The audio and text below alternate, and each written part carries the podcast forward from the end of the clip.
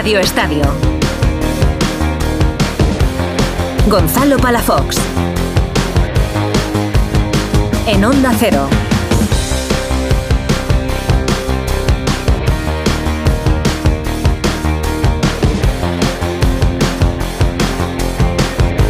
¿Qué tal? Buenas noches. Durante las dos próximas horas, hasta la una de la mañana, te vamos a acompañar en esta sesión nocturna de Radio Estadio. Una sesión previa a la final de mañana en Arabia. Final de la Supercopa de España. Barça-Madrid, Madrid-Barça. Que vamos a ver si es la penúltima en Riad. Le queda un año más de contrato a la federación con los árabes. Yo lo veo difícil, ¿eh? Que sea la penúltima. El formato es muy atractivo. La competición estaba, no digo que abandonada, pero hombre, ponerla en agosto con liga de por medio, pues no le hacía ningún favor. Hoy, por ejemplo, el Media Day ha sido de final de Champions. Los dos entrenadores, los capitanes, los presidentes, los árbitros. Pero claro, en Arabia, no en España. Y la Supercopa es de España, no de Arabia. Veo muy difícil que en el 2026 la cosa cambie. Da igual que el presidente de la federación sea Rubiales, que sea Pedro Rocha. Da igual. Es que da igual. El dinero de por medio y el fútbol moderno. Así que pues de momento nos tenemos que acontentar con el formato y bueno, pues a contentarnos con que la Supercopa de España no se juegue en España, se juegue en Arabia. Decía, en el Madrid, con la duda en la portería del conjunto blanco resuelta, resuelta digo no por Ancelotti, sino por Alberto Pereiro. Juega Kepa, no juega Lunin, juega Kepa. Y con el ok de Carvajal, que acabó muy cansado, muy fatigado, las semis ante el Atleti. Y en el Barça, malas noticias para Xavi. A la baja de Rafinha se le une la de Cancelo, que ha forzado durante toda la semana, como ha contado Alfredo Martínez, pero que no ha podido llegar. Y con una duda en el 11, Pedri. No sé yo si está para jugar de titular un partido de este nivel. Esto va a ser mañana a las 8 de la tarde. Hoy también hemos tenido liga. Lo último, esa victoria del Betis 1-0 ante el Granada con un tanto de Isco. ¿Ha sido MVP? Alberto, ¿ha sido MVP Isco? Yo creo que sí, ¿no? Es que siempre es MVP Isco. Es que da igual. Puede marcar un gol, puede no marcar un gol, pero Isco, MVP de nuevo. Es espectacular y, muchos le daban ya por, por, perdido. Un gol que deja a los de Pellegrini a las puertas de Europa. Ojo al Athletic, que ha ganado el derby 2-1 ante la Real con dos goles de Berenguer. Y los de Valverde se ponen terceros a 7 del Madrid y del Girona. Van a pelear por la Champions y quién sabe si por la Liga. El Villarreal, por su parte, pues sigue en caída libre. 3-0 hoy de los de Marcelino en el turno de las dos en casa de Las Palmas. Y en Mois, empate a uno entre Mallorca y Celta. Lo de abajo para Andalucía es durísimo. Colista el Almería, penúltimo el Granada, antepenúltimo el Cádiz y cuarto por la cola el Sevilla. Terrible. Mañana a las 2 de la tarde el colíder, el Girona visita la Almería y a las 4 y cuarto juegan en el nuevo Mirandía Cádiz y Valencia. En segunda división hoy hemos tenido 6 partidos de la jornada 22, empate a 0 entre Alcorcón y Mirandés, 3-2 partidazo del Levante ante el Albacete, Oviedo 1, Amorebieta 1, derrota del Tenerife 0-1 en casa contra el Elche y lo último, Burgos 1, Valladolid 0 y Racing de Ferrol 0, Español 0. En cuanto a la clasificación, el Lega sigue líder con 39 puntos y un partido menos, el que tiene que jugar mañana a las 2 en Andorra. Y segundo es el Racing de Ferrol con 38 puntos. De la jornada en el fútbol internacional te resumo. En Inglaterra, en la Premier, el City ha ganado por los pelos al Newcastle en St. James Park. 2-3 con un gol del noruego. Bueno, no de Haaland de Oscar Bob, un chico de 20 años en el que confía muchísimo Guardiola. En Alemania, en la Bundesliga, que ha vuelto este fin de semana, el Leverkusen de Xavi Alonso ha marcado en el 94 ante el Augsburgo para seguir líder por delante del Bayern. Lo va a tener complicado el Leverkusen, sobre todo porque ha perdido a, a, su delantero, a Bonifaz. Por cierto, ya están en marcha tanto la Copa de África como la Copa de Asia. En la Copa de África, en el partido inaugural, Costa de Marfil ha ganado 2-0 a Guinea-Bissau. Y en la Copa de Asia, mañana va a jugar una de las favoritas, la Japón de Cubo, ante Vietnam. Y en Arabia, volvemos a Arabia, sigue el día con Benzema. el viernes se tendría que haber presentado en Jeddah para empezar la pretemporada con el Al Ittihad. Pues bien, Karim sigue missing y su entrenador, Marcelo Gallardo, ha decidido que no va al stage en Dubai. No sé yo si le importa a Benzema, pero está claro que, esto es muy raro. Al margen del fútbol, más en Arabia. En unas horas arranca la séptima etapa del Dakar con Carlos Sainz, líder de la general. Está Sainz a medio camino de su cuarto Dakar. Y eso que tiene 61 añitos, 61. Yo tengo 32 y cuando duermo un poquito mal al día siguiente eh, me levanto baldado. Y hoy jornada de descanso para Carlos Sainz, como bueno, como si 24 horas fuesen muchas. En Melbourne, en unas horas va a arrancar el Open de Australia sin Nadal, pero con Alcaraz y con Djokovic. Tenía problemas el serbio, pero vamos, estaba claro que iba, que iba a estar. Más cosas. En waterpolo, malas noticias, bueno, entre comillas, malas noticias, porque la selección femenina se ha quedado a las puertas de su tercer europeo consecutivo. Las de Miki Oka han caído en Eindhoven ante Países Bajos 7-8 en un partido que se ha decidido a 6 segundos del final. Mañana en el europeo masculino en Zagreb. España va a jugar las semis a partir de las 4 ante Italia. Más europeos en balonmano después de la primera derrota ante Croacia. También mañana, en este caso en Mannheim, en Alemania, los de Jordi Rivera se la van a jugar ante Rumanía. Y por último, en baloncesto, ligandesa, hoy hemos tenido cuatro partidos de la jornada 18. Victoria de 2 de Thunder Palencia en casa de Basket Girona, 84-86. Triunfo de 3 de Unicaja en casa ante Gran Canaria, 80-77. Y recién finalizados, Juventud 95, Básquet Zaragoza 84 y Moraván Candorra 87, Bilbao Basket 78. Son las 11 y cuarto. Empezamos.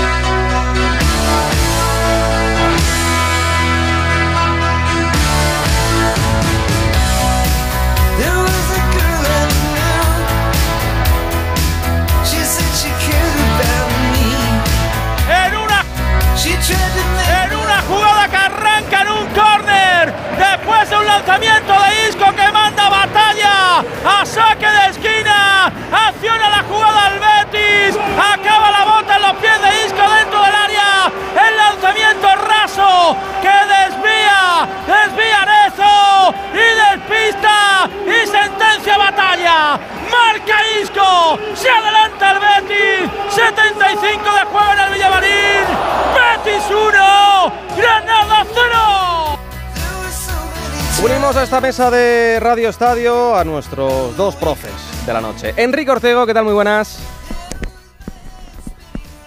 A ver si está por ahí Enrique. Ortego. Buenas noches. Ahí estamos, ahí estamos. Buenas noches. Otra vez Isco MVP. Ahora vamos a hablar de la Supercopa, del resto de partidos, del Athletic. Pero es increíble lo de Isco, ¿eh? Bueno, pues sí, eh, ha empezado la segunda vuelta con un gol. Creo que recordar que había marcado solo dos en la primera, hablo de memoria pero bueno, sí ha tenido, sí, sí es un jugador que está teniendo más influencia en el juego del, del, Betis, porque ahora mismo es el que acapara casi todos los balones y es el que inicia todas las acciones de ataque. Sí, un, un partido regulín regular, no lo vamos a recordar mucho. Gica Crayoveanu, Bambino, ¿qué tal? Buenas noches. A ver si está por ahí Gica. Gica, Bambino, es que es normal. Es normal, digo. Dime con. Ha perdido el Villarreal, ha perdido la Real, pues, pues no apareces, te escondes, ¿no? ¿Qué va, qué va, qué va, qué va? Justo lo contrario. Vaya día, ¿eh? aquí hay que dar la talla en los momentos difíciles, complicados. Sí, vaya día, sí. Sobre todo, bueno, el Villarreal ya, ya lo, lo suponía. Villarreal está de capa caída, está en un muy mal momento. Eh, no está eh, en forma, pero no desde ahora, sino desde hace unos cinco meses. Eh, mucho cambio de entrenador, mucho cambio de sistema, el equipo no está cómodo, eh, pero me sorprende la Real. yo creo que después del partido contra Inter, el equipo se ha venido abajo. El equipo no juega prácticamente a nada, está a merced muchas veces del rival o del talento de algún jugador que tampoco está en forma. Y aquí me refiero a Bryce, me refiero a Merino, Eh, después de la elección parece que no es el de antes y sobre todo falla mucho la defensa, que ha sido uno de los puntos fuertes de la Real. Mira que hablamos de, otras temporadas en las cuales había, digo, hace como 20 años, muchos equipos luchando por el título, muchos equipos luchando por esos puestos de Champions, por puestos de Europa, pero este año, eh, Quique Yica, la liga está espectacular. Madrid y Girona sí que es cierto que están distanciados del resto con 48 puntos, pero oye, el Athletic a 7, el Barça con un partido menos que el Athletic también a 7 puntos, el Atlético de Madrid que ahora mismo estaría fuera de Champions con 38 puntos a 10 del Madrid y esa lucha por la sexta plaza va a ser bonita porque la Real parece que se ha descolgado de la Champions con 32 y el Betis en cambio se, suma. Veremos si, si, Las Palmas o Getafe o Valencia también pueden, pueden pelear. ¿Os está, gustando, ¿Os está gustando la liga después de la primera vuelta? Bueno, sí, está interesante, está interesante, sí. Está interesante por arriba, por abajo. Luego ahí hay cuatro o cinco clubs en, o equipos, mejor dicho, en zona de nadie, pero que tampoco se pueden despistar, porque es, siempre es más, fácil engancharse a los de abajo que engancharse, que engancharse a los de arriba. Pero sí, las posiciones que más miramos, porque están los, los equipos grandes, la verdad que está igualado, sobre todo con ese Athletic, que como ha demostrado hoy está imponente. Primer partido sin Iñaki Williams y Berenguer, que su sustituto, marca dos goles. O sea que, que fíjate cómo le salen las cosas al equipo de Valverde. ¿Dica? A ver, Gon, yo creo que ya están los cuatro claros de la, de la Champions. Yo creo que el Athletic no va a entrar en Champions. Yo creo que el Athletic y la Real van a ir a Europa League porque es complicado sacar al Girona de aquí, de, de los puestos de arriba.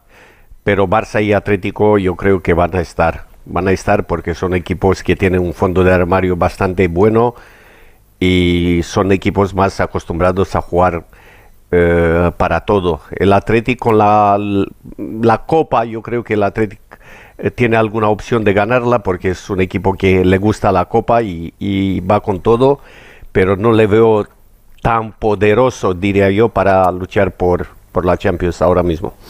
Bueno, veremos. Eh, la realidad, eso sí, es que la lucha estaba bonita, eh, incluso es preciosa. Incluso Yo creo que es el ¿eh? campeonato más igualado, disputado, igualado de los últimos años. Sí, sí, sí. Y luego por, debajo, cuidado con los cuatro equipos de, Andalucía. No me creo yo, Quique, que vayan a bajar tres equipos de, de Andalucía.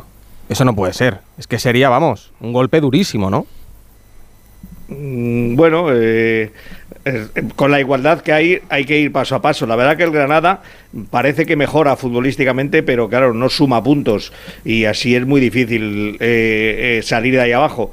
Y lo del Sevilla, el problema es que siempre pensamos, el Sevilla no puede bajar, el Sevilla no puede bajar, pero cuando vemos un partido del Sevilla vemos todas sus flaquezas y sus debilidades tiene carencias, sobre todo es un equipo mentalmente flojo, le hacen al primer revés que tiene, al primer gol, el equipo se viene abajo, todavía no, no, ha asimilado bien, yo supongo, eh, lo que Quique quiere eh, para, para lo que Quique quiere del equipo y tanto cambio de entrenador, aparte, evidentemente debe volver loco a los jugadores que entre que no andan muy finos y entre que la cabeza la tienen en otros lugares, yo creo, pues así está el equipo. Pues sí. Volvemos al Villamarín porque además queremos vivir aquí en Radio Estadio un momento histórico. Jiménez Hidalgo, ¿qué tal? Muy buenas. Hola. ¿Qué tal? Muy buenas. Digo momento histórico, oye, que podría ser la, victoria del Betis, podría ser eh, Isco Alarcón en, zona mixta, podría ser Pellegrini en rueda de prensa. ¿Queréis escuchar el primer audio entre el árbitro de campo, es decir, Hernández Hernández, y el árbitro de bar, es decir, Pulido Santana en esta nueva saga? Porque, recuerdo, ya escuchamos en su día, hace años, audios de la sala bar con el campo, como el todo que José Luis no salió nada bien. Y ahora, como la federación pues parece que está más unida que nunca a la liga y eso que hay elecciones. Ah, claro, es que hay elecciones, claro, decía yo. Pues vamos a escuchar ese audio penalti en el Sevilla a la vez de este viernes. Te recomiendo que vayas a ver la pantalla. sí, sí. ¿Tienes Está todo, está todo chequeado y te está todo preparado. Venga, vamos allá. Por favor. Mira, Señores, tranquilidad banquillo, tranquilidad banquillo, la vamos a chequear. Te muestro, te muestro el punto de impacto y luego te la muestro en dinámica. Perfecto. Fuera, fuera. Ya anticipa. Ya anticipa y le da. Fuera. ¿Ves que se anticipa? Déjame ver quién juega balón, ¿vale? Es clave quién juega balón, ¿vale? Tienes una toma frontal, por favor, para ver quién juega balón. Es muy importante eso, ¿vale? Es muy importante ver quién juega balón. Tenemos otra toma. Vale, falta. Déjame verla ahora de nuevo. Perfecto. El impacto es por detrás de lleno sobre el delantero. Penalti del número 23 sin tarjeta, solo penalti.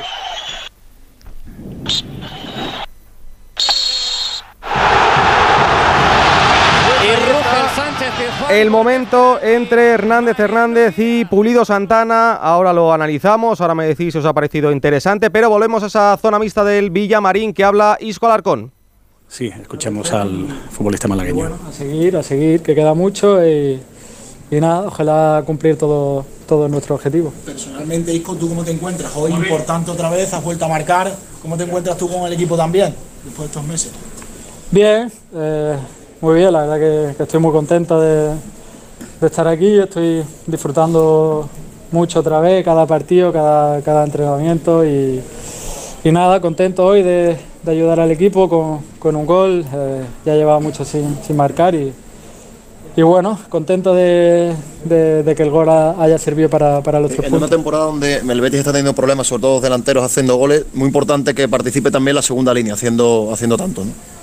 Bueno, al final es, cosa de, todos, ¿no? Eh, todos tenemos que, aportar nuestro granito de arena, eh, delantero, eh, últimamente Aitor se estaba, era el que más gol tenía del equipo y, bueno, hay que seguir, ¿no? Hoy hemos tenido muchas ocasiones, nos está costando un poquito hacer gol, teniendo en cuenta las ocasiones que tenemos y, bueno, queda mucho, mucha liga, mucho por mejorar y hay que seguir.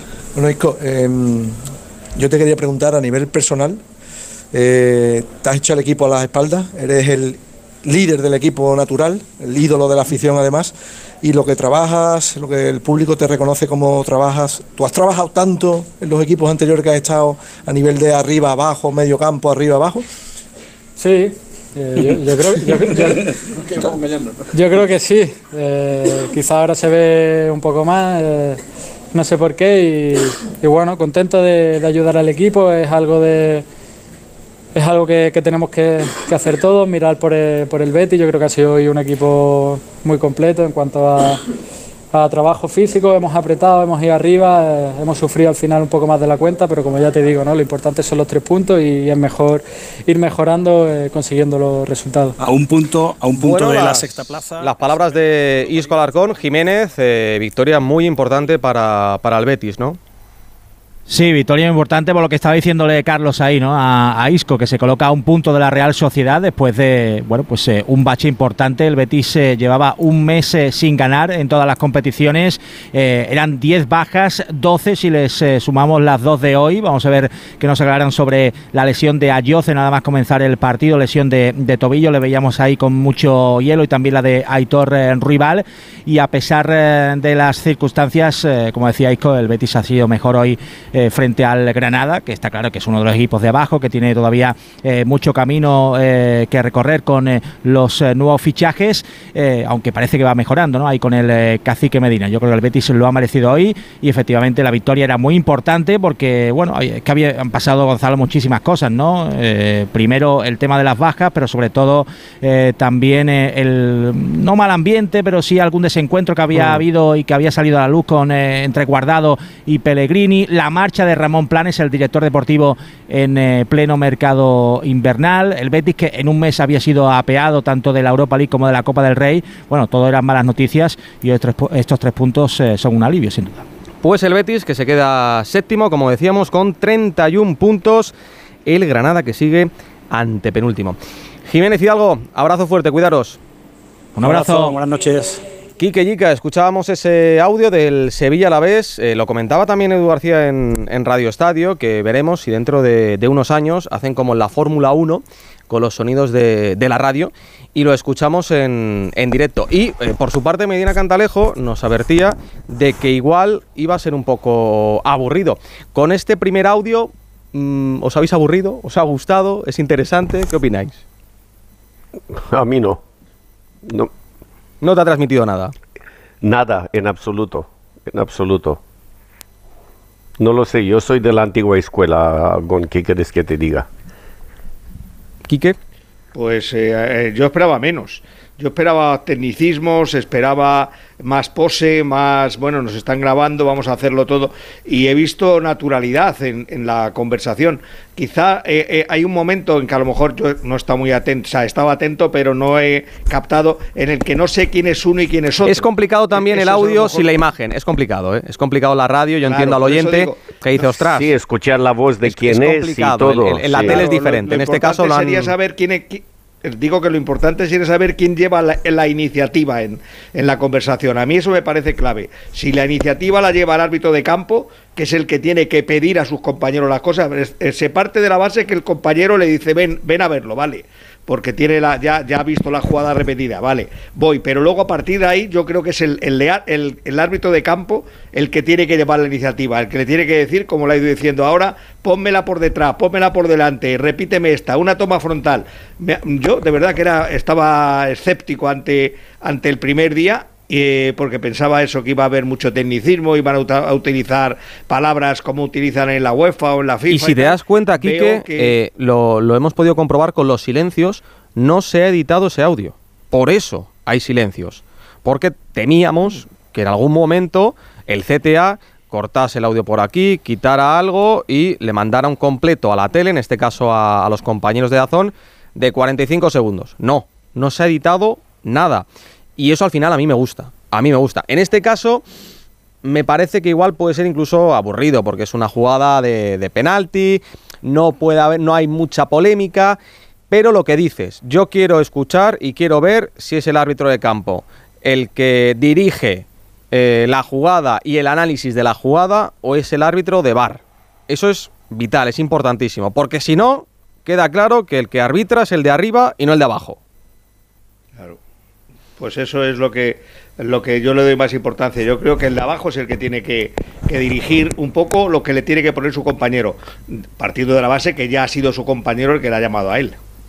También digo una cosa, a mí me ha sorprendido muchísimo que en los primeros días, hablo de la, de la Supercopa o por ejemplo hoy en la jornada de, de Liga, no hayamos visto más jugadas, no hayamos visto más ocasiones en las que el VAR llama al árbitro de campo a revisar una jugada en el, en el monitor a mí me sorprende, oye, que igual es que de repente eh, los árbitros no se equivocan nada y, de repente ya no hay que avisar al, árbitro de campo.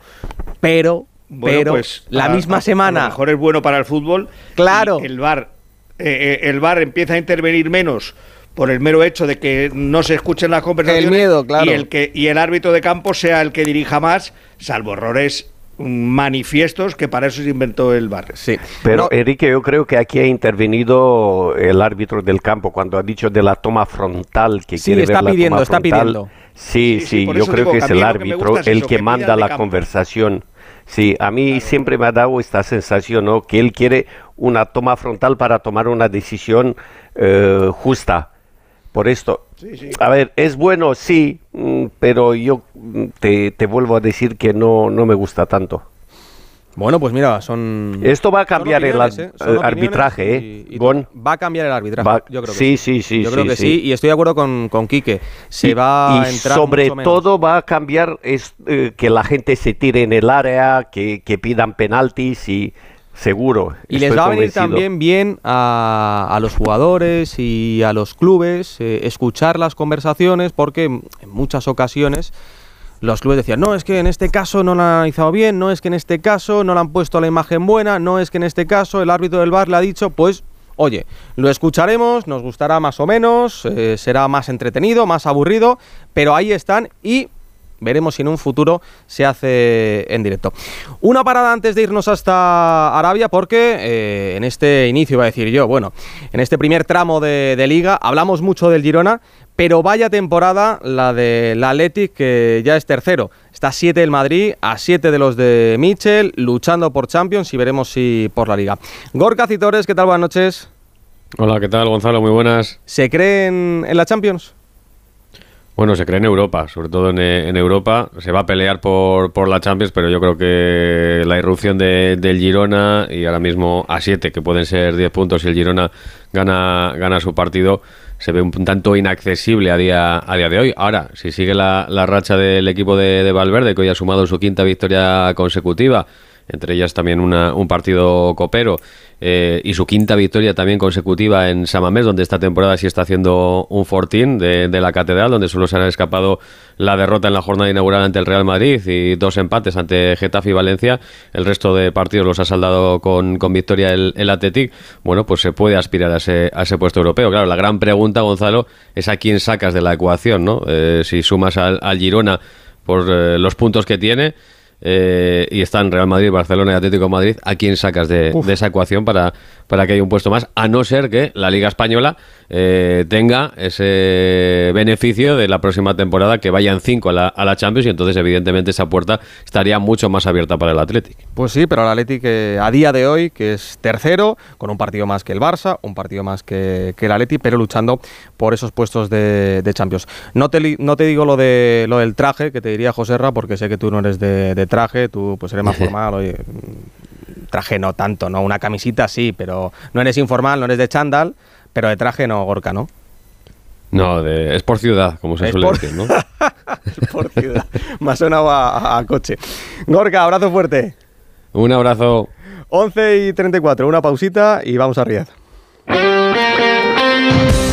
Radio Estadio. Gonzalo Palafox.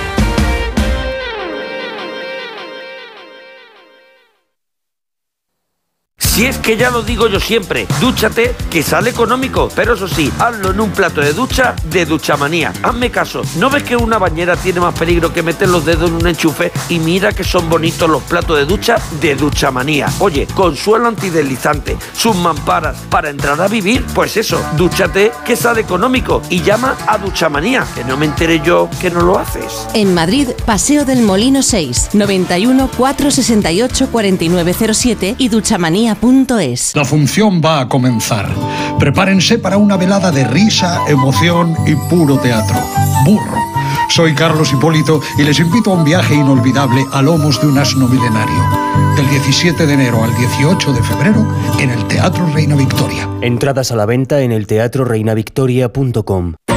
Cuando pienses en muebles nuevos para tu cocina, piensa en Kixen. Kixen es una empresa del grupo Duchamanía, con la misma profesionalidad y compromiso. Los muebles perfectos para tu cocina por encargo, a la medida de tus necesidades. Infórmate en el 91 762 98 76 en kixen.es o en el Paseo del Molino 6. Y recuerda que Kixen es K-I-X-E-N. Te compra tu coche, te compra tu carro, te compra tu buga te compra tu furgo, te compra tu moto, te compra tu auto, caravan. ¿Te han hecho una oferta? Te la mejoramos. Has oído bien. Mejor precio garantizado y compromiso de pago en 24 horas. Ven a vernos. Vengan las rebajas de Muebles Adama. Precios insuperables con la misma calidad de siempre, en una gran variedad de estilos y modelos y con su habitual trato amable. Transporte y montaje gratuitos. Todo lo bueno de siempre, pero ahora con rebajas. Muebles Adama. Ven a la calle General Ricardo 190 o entra en mueblesadama.com. Onda Cero.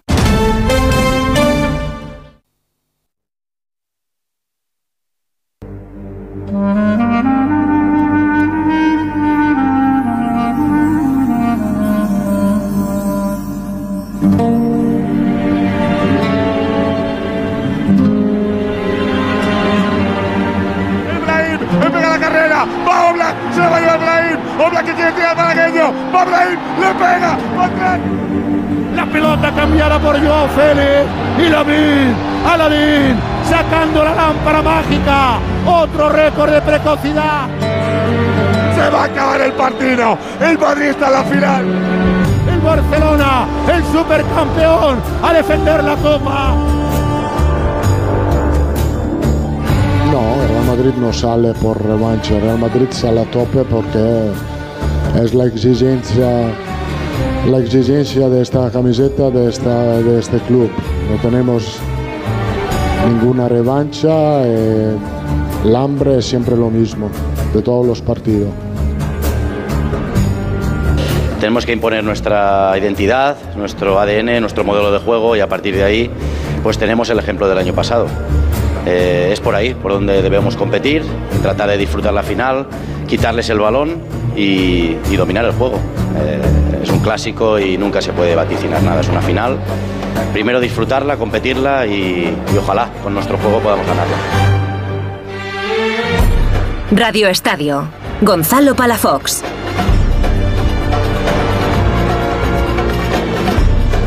Con el sonido de Raúl Espínola nos vamos hasta Arabia donde mañana vamos a vivir una nueva final de la Supercopa de España entre el Real Madrid y el Barcelona, entre el Barcelona y el Real Madrid. Narrador del campeón de liga Alfredo Martínez, ¿qué tal? Buenas noches. ¿Qué tal? Buenas noches Gonzalo. Ahora hablamos del partido, pero te pregunto por lo importante, ¿cómo están esas pilas? Porque eh, la gincana de hoy ha tenido que ser terrible, ¿no? Durísima. Ha, sido un día largo, ha sido un día largo, pero, pero también es bonito, ¿no? Vivir, eh, como decías tú, desde, desde Riyadh eh, todos estos acontecimientos. Hoy el media de ha sido amplio y completo. Hemos tenido entrenadores, presidentes, jugadores, capitanes, además, canteranos los dos. Eh, los árbitros y bueno, yo creo que ha sido un día bastante completo e interesante que espero que los oyentes de Onda Cero a lo largo de toda la programación hayan podido tener cumplida referencia, ¿no? Sí, digno además de una previa de, final de Champions. Narrador del campeón de la Copa del Rey, Alberto Pereiro, ¿qué tal? Buenas noches. Hola Gonzalo, familia, ¿qué tal? Muy buenas a todos. Ahora que está de moda Arabia, después de varias ediciones, que ya conocéis bien el, país, ¿te quedarías, os quedaríais ahí una, una temporadita? ¿Si os hacen una buena oferta o no? Yo no te voy a engañar. Lo, hablábamos. Eh, ha sido una conversación muy manida estos días. El. Eh, ¿Por cuánto te vendrías? ¿Por cuánto? ¿Te acuerdas de una conversación que hemos tenido algunas veces en la reacción de por cuánto te dejarías tal? se sigue teniendo, ¿eh? Se sigue teniendo. Se pregunta ahora, sí, sí, sí. Por varios temas, pues, además. Esta, esta es eh, ¿por cuánto te vendrías para acá? A ver, yo he dicho, he acabado la conclusión de que si eh, me eh, multiplican el sueldo por 10, me vengo. Pero por menos no. Multiplican ahí he llegado, el sueldo por 10. Hasta ahí he llegado yo. o sea, por menos de por 10 no me vendría. Alfredo, ¿tú has puesto a mí, a mí me genera A mí me genera bastante rechazo el país en muchas cosas. Cuidado que el por 10 igual es poco, ¿eh? Alfredo, ¿tú por 10? ¿Tu sueldo por 10? ¿Te vienes para acá? Por 10. No, ¿eh? me lo he planteado. Tú ganas un pastizal y imagínate por 10. No, no me lo he planteado. por 10 es poco, por 10 es poco. No, no, no, no, me vendría a vivir aquí, pero bueno, tampoco me. Hay cosas peores que eso también, te Hombre, digo. vamos. Desde luego. Tampoco. No, que te voy a decir que no, no me lo he planteado. No, me va a llegar esa oferta, no me lo he planteado. bueno, bueno, ten cuidado, ¿eh? Estoy, estoy bastante bien donde estoy. Bien, así me gusta. Esa era la respuesta. Eh, Pereiro. Eh, vamos a analizar. He, he quedado como el culo al final. No, no, no, no, no. Tú has dicho, has dicho por 10. Por 10 es mucho dinero. Es mucho dinero. O sea, por 10 hasta, hasta Mbappé si va, si va Arabia. que, temas candentes, lo de la información de, del tema de la portería. Ayer era Kepa, esta mañana era Kepa, esta tarde era Kepa. A esta hora de la noche, con eso de, de que a Ancelotti le gusta jugar mucho, sigue siendo Kepa, ¿no? Pues sí, sigue siendo Kepa y me parece una decisión maravillosa. Todo lo que no sea mañana cuando salga la alineación del Madrid a las eh, 6 de la tarde de la española, a las 8 aquí en Arabia Saudí, eh, y no ver a Kepa en la portería sería que Ancelotti ha faltado a la verdad de lo que ha hecho estos días y la conversación que ha tenido con los dos porteros. Uno antes del entrenamiento de ayer y otro después del entrenamiento de ayer. Eh, además te digo el orden. Eh, con Kepa habló antes y con Lunin habló después. a Lunin le ha prometido cosas muy chulas eh, o por lo menos le ha dicho que en el momento de forma en el que está ahora eh, le tocan cosas muy chulas, que son Liga y Champions. Eh, tampoco está Hunter con ninguno de los dos porque no le entusiasma ninguno de los dos porteros. Está Ortego ahí y sabe perfectamente de lo que hablo. y Kepa, si subiera un pelín el nivel, pues podría abrir otra vez el debate para que fuera el portero de Liga y Champions. Pero yo que le conozco bastante bien, sé que lo está pasando mal. Eh, sé que tiene fantasmas en la cabeza y sé que necesita más que nadie un buen partido frente al Barça. Y mejor que te lo diga yo, creo que es la explicación más amplia, eh, la más realista, la más sincera de Ancelotti ha sido hoy en la previa diciendo que nos preocupamos demasiado, pero que lo tiene controlado. Mira. Estáis muy preocupado por lo que voy a hacer con la portería, lo agradezco, ma tranquilidad que algo voy a hacer y no, no me voy a preocupar mucho. Siento que no puedo elegir a un titular y a un sustituto. Lo importante es que lo entiendan los dos y creo que lo han entendido. Mira que hay dos preguntas que, repetimos desde hace ya semanas. Eh, la primera es si el Girona se va a caer en liga y cuándo se va a caer. Y la otra, que siempre os hago el, sábado, Kike Yika, Lunin o Kepa, Kepa o Lunin. Eh, ¿Hasta cuándo vamos a, tener este debate? Porque eh, seguramente que, en las semifinales, después de la semifinal ante el Atlético Madrid, todo el mundo decía, Lunin, titular en la final. Seguro, pues no, Kepa. Bueno, yo, yo estaba convencido de que después del error del otro día de Kepa, Kepa iba a jugar mañana, porque quitarle inmediatamente, o salvo que es que a lo mejor estamos hablando de más eh, y ellos y a ellos dos sí les ha explicado lo que va a hacer de aquí a final de temporada. O sea, creemos que no se lo ha debido explicar, pero pero a lo mejor mm, se están riendo de nosotros cada vez que especulamos, hacemos la quiniela, hoy este, en la Champions el otro, no sé qué. A lo mejor él se lo ha explicado ya hace un par de semanas a cada uno y les ha dicho, aparte de que hablara, como dice Pereiro ayer con ellos, con uno antes y otro después, a lo mejor ellos saben cómo va a ser el reparto normal, salvo que haya cosas extrañas, lesiones, errores espectaculares que puedan hundir a uno y a otro. Lo mismo ellos lo saben y nosotros estamos aquí especulando como, como bellacos y... Yo que hay uno de los dos que no lo sabe. Y si, y si lo sabe, me miente. que, que, que, es el, español. O sea, el español no le, no, le, han ¿eh? explicado, no, le han explicado un poquito cómo va la película hasta hace dos días.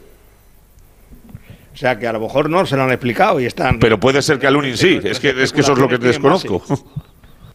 Bueno, tienen base para, para especular. No, no, tienen base de saber quién va a ser uno y otro, porque yo lo desconozco. Yo creo que sería demasiado castigo para, para Kepa. Kepa ha parado dos muy buenas, sí se ha equivocado en el tercer gol, pero yo creo que no, no le puede sacar del equipo, no es justo, porque él cuando se fue, cuando se lesionó, era titular, además titular, titularísimo, el Madrid le contaba para, para Ancelotti. Y por esto te digo que hay que darle otra oportunidad al chico. Y el chico, bueno, aunque no sea chico, se lo merece. Yo creo que es un portero muy bueno, pero tiene mucha presión, muchísima presión, y si no sabrá eh, qué hacer con ella o, soportarla, eh, va a fallar, pero yo confío en Kepa. Pues resuelta la... Me parece mejor portero que Lunin. A mí. A mí también me parece mejor portero Kepa que Lunin. Otra cosa es que igual en este momento de la temporada eh, esté más seguro de sí mismo y de sus cualidades, Lunin y no quepa, pero El penalti aquel cómo le ha cambiado la vida al chico Gon contra Braga. Y Pereiro lo ha contado, que es que Lunin eh, hasta hace unos meses tenía claro, y no sé si sigue teniendo claro, que, se quiere ir del Madrid, que le dolió mucho lo de que el Madrid eh, trajese a, a Kepa después. lo que está claro es que Kepa no se va a quedar el año que viene, que era algo que antes se valoraba. Claro, claro, claro. Igual ahí se le abre la puerta a Lunin, pero eh, la duda entre comillas, en la portería, resuelta con la información de, Pereiro. Alfredo, en el Barça, malas noticias en cuanto a las lesiones. Rafiña, Cancelo, que como has contado toda la semana, ha intentado forzar, pero no va a estar mañana. Y luego, eh, no sé cómo has visto a, Pedri, si está para jugar de inicio, si está para formar parte de ese centro de campo de, cuatro hombres, o todavía es, muy pronto, hay que ir con cautela. Vamos por partes. Eh, Rafiña es una contrariedad, se pierde casi un mes de competición, tratarán de recuperarlo para unos días antes del partido frente al Nápoles, así por lo menos también lo ha dejado entrever eh, Xavi Hernández en la rueda de prensa de hoy. Eh, Cancelo eh, ya no se ha dejado ver en el entrenamiento de hoy, se marchó al gimnasio, e Íñigo Martínez, que era la otra, el otro jugador que venía sin el alta médica, ni siquiera participó en la sesión preparatoria y estaba con la parte del chándal puesta en la, en la banda. Pedri, hoy el Barça ha incidido mucho en Pedri en las redes sociales. De hecho, acaba de colgar hace unos minutos un vídeo en la habitación. Bueno, vamos a descansar, ya estamos en la habitación, mañana partido y a lo largo de todo el día.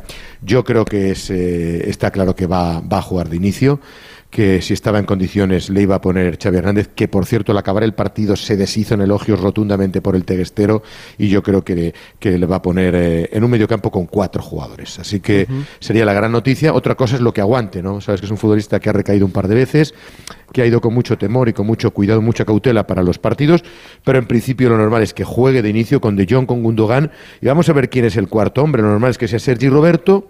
Hay alguna opción de que juegue Fermín y que incluso a lo mejor no juegue Pedri, y por lo menos que, Pedri aguante casi una hora. Porque yo creo que va a jugar con cuatro centrocampistas el Barça. ¿eh? ¿Cómo lo veis? ¿Entendéis que, que Xavi juegue con, con, cuatro, reforzándose y sobre todo con un Real Madrid enfrente, que no es el del año pasado, que juega con ese 4-3-3, sino que ahora juega con un rombo y mete más hombres a Ancelotti en el, en el centro del campo? ¿Creéis que ahí va a estar la clave? Sí, yo creo que, que si Pedri está bien, Pedri va a jugar y si juega, juega con cuatro centrocampistas. Estoy de acuerdo absolutamente con Alfredo.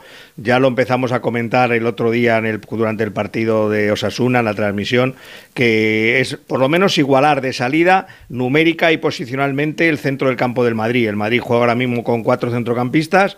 No sabemos qué cuatro serán. Mm, Bellingham, Valverde y Cross, yo creo que seguros.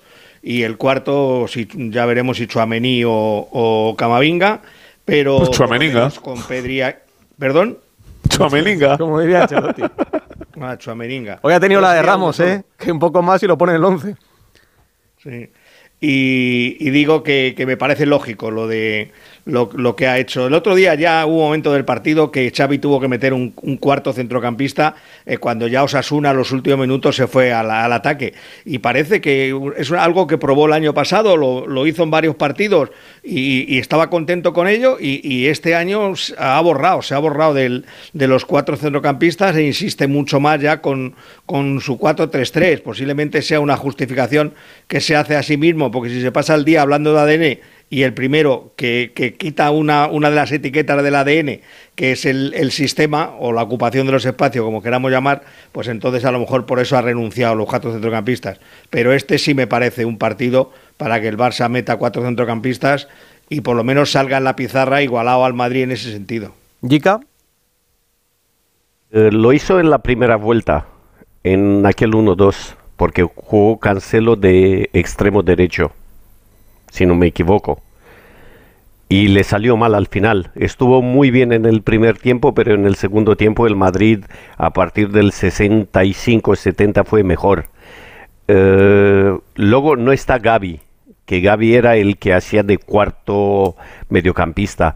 Tampoco está Cancelo. Yo creo que si juega Pedri va a jugar 4-3-3. Va a jugar con Gundogan y con, con De Jong y va a jugar con los tres arriba, con Ferran, con Joao Félix y con Leva. No veo otra opción, porque no creo que va a jugar Fermín al lado de Pedri. No, lo veo. Fermín fue titular. Sí, fue titular y jugó bien. Y, y jugó bien, sí, sí, sí.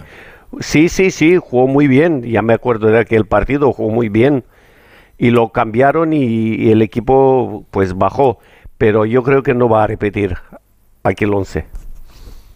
Bueno, vamos, vamos a ver lo que, lo que Luego también está la alternativa de Sergi Roberto. También. La opción de que juegue en el equipo. Eh, y, y, y, por supuesto, Araujo en el lateral. Yo creo que no ha querido dar pistas Xavi, pero evidentemente eh, todos los partidos contra el Madrid y contra Vinicius siempre ha metido a Araujo, le ha dado buen resultado y entiendo yo que volverá a hacerlo y volverá a meter a, a Cundé en el centro de la zaga, aunque sería la primera vez que encarará a Cundé a, a, Vinicius, que viendo el destrozo que hizo en los últimos minutos a la defensa del Atlético sí. de Madrid, no se puede arriesgar. No, no, es, que no, no, que es, que eso es lo que tiene Vinicius, que según van pasando los minutos, eh, y mira que él está jugando en cuarta y ha subido a quinta un par de veces, pero eh, según pasan los minutos de los partidos, esté más o menos en forma, el resto se cae y él sigue teniendo un par de, de, de, carreras y ahí es cuando te ganan los partidos. Así que veremos a ver lo que pasa. Mira, hablando de, de partidos anteriores, eh, hoy en la rueda de prensa muchas de las preguntas han ido en torno al, al, último gran clásico que jugaron aquí en Riyadh y que fue posiblemente la ópera prima de Xavi desde que está en el banquillo del Barcelona. Jugaron muy bien, ganaron 3-1, aquel gol de Benzema ya era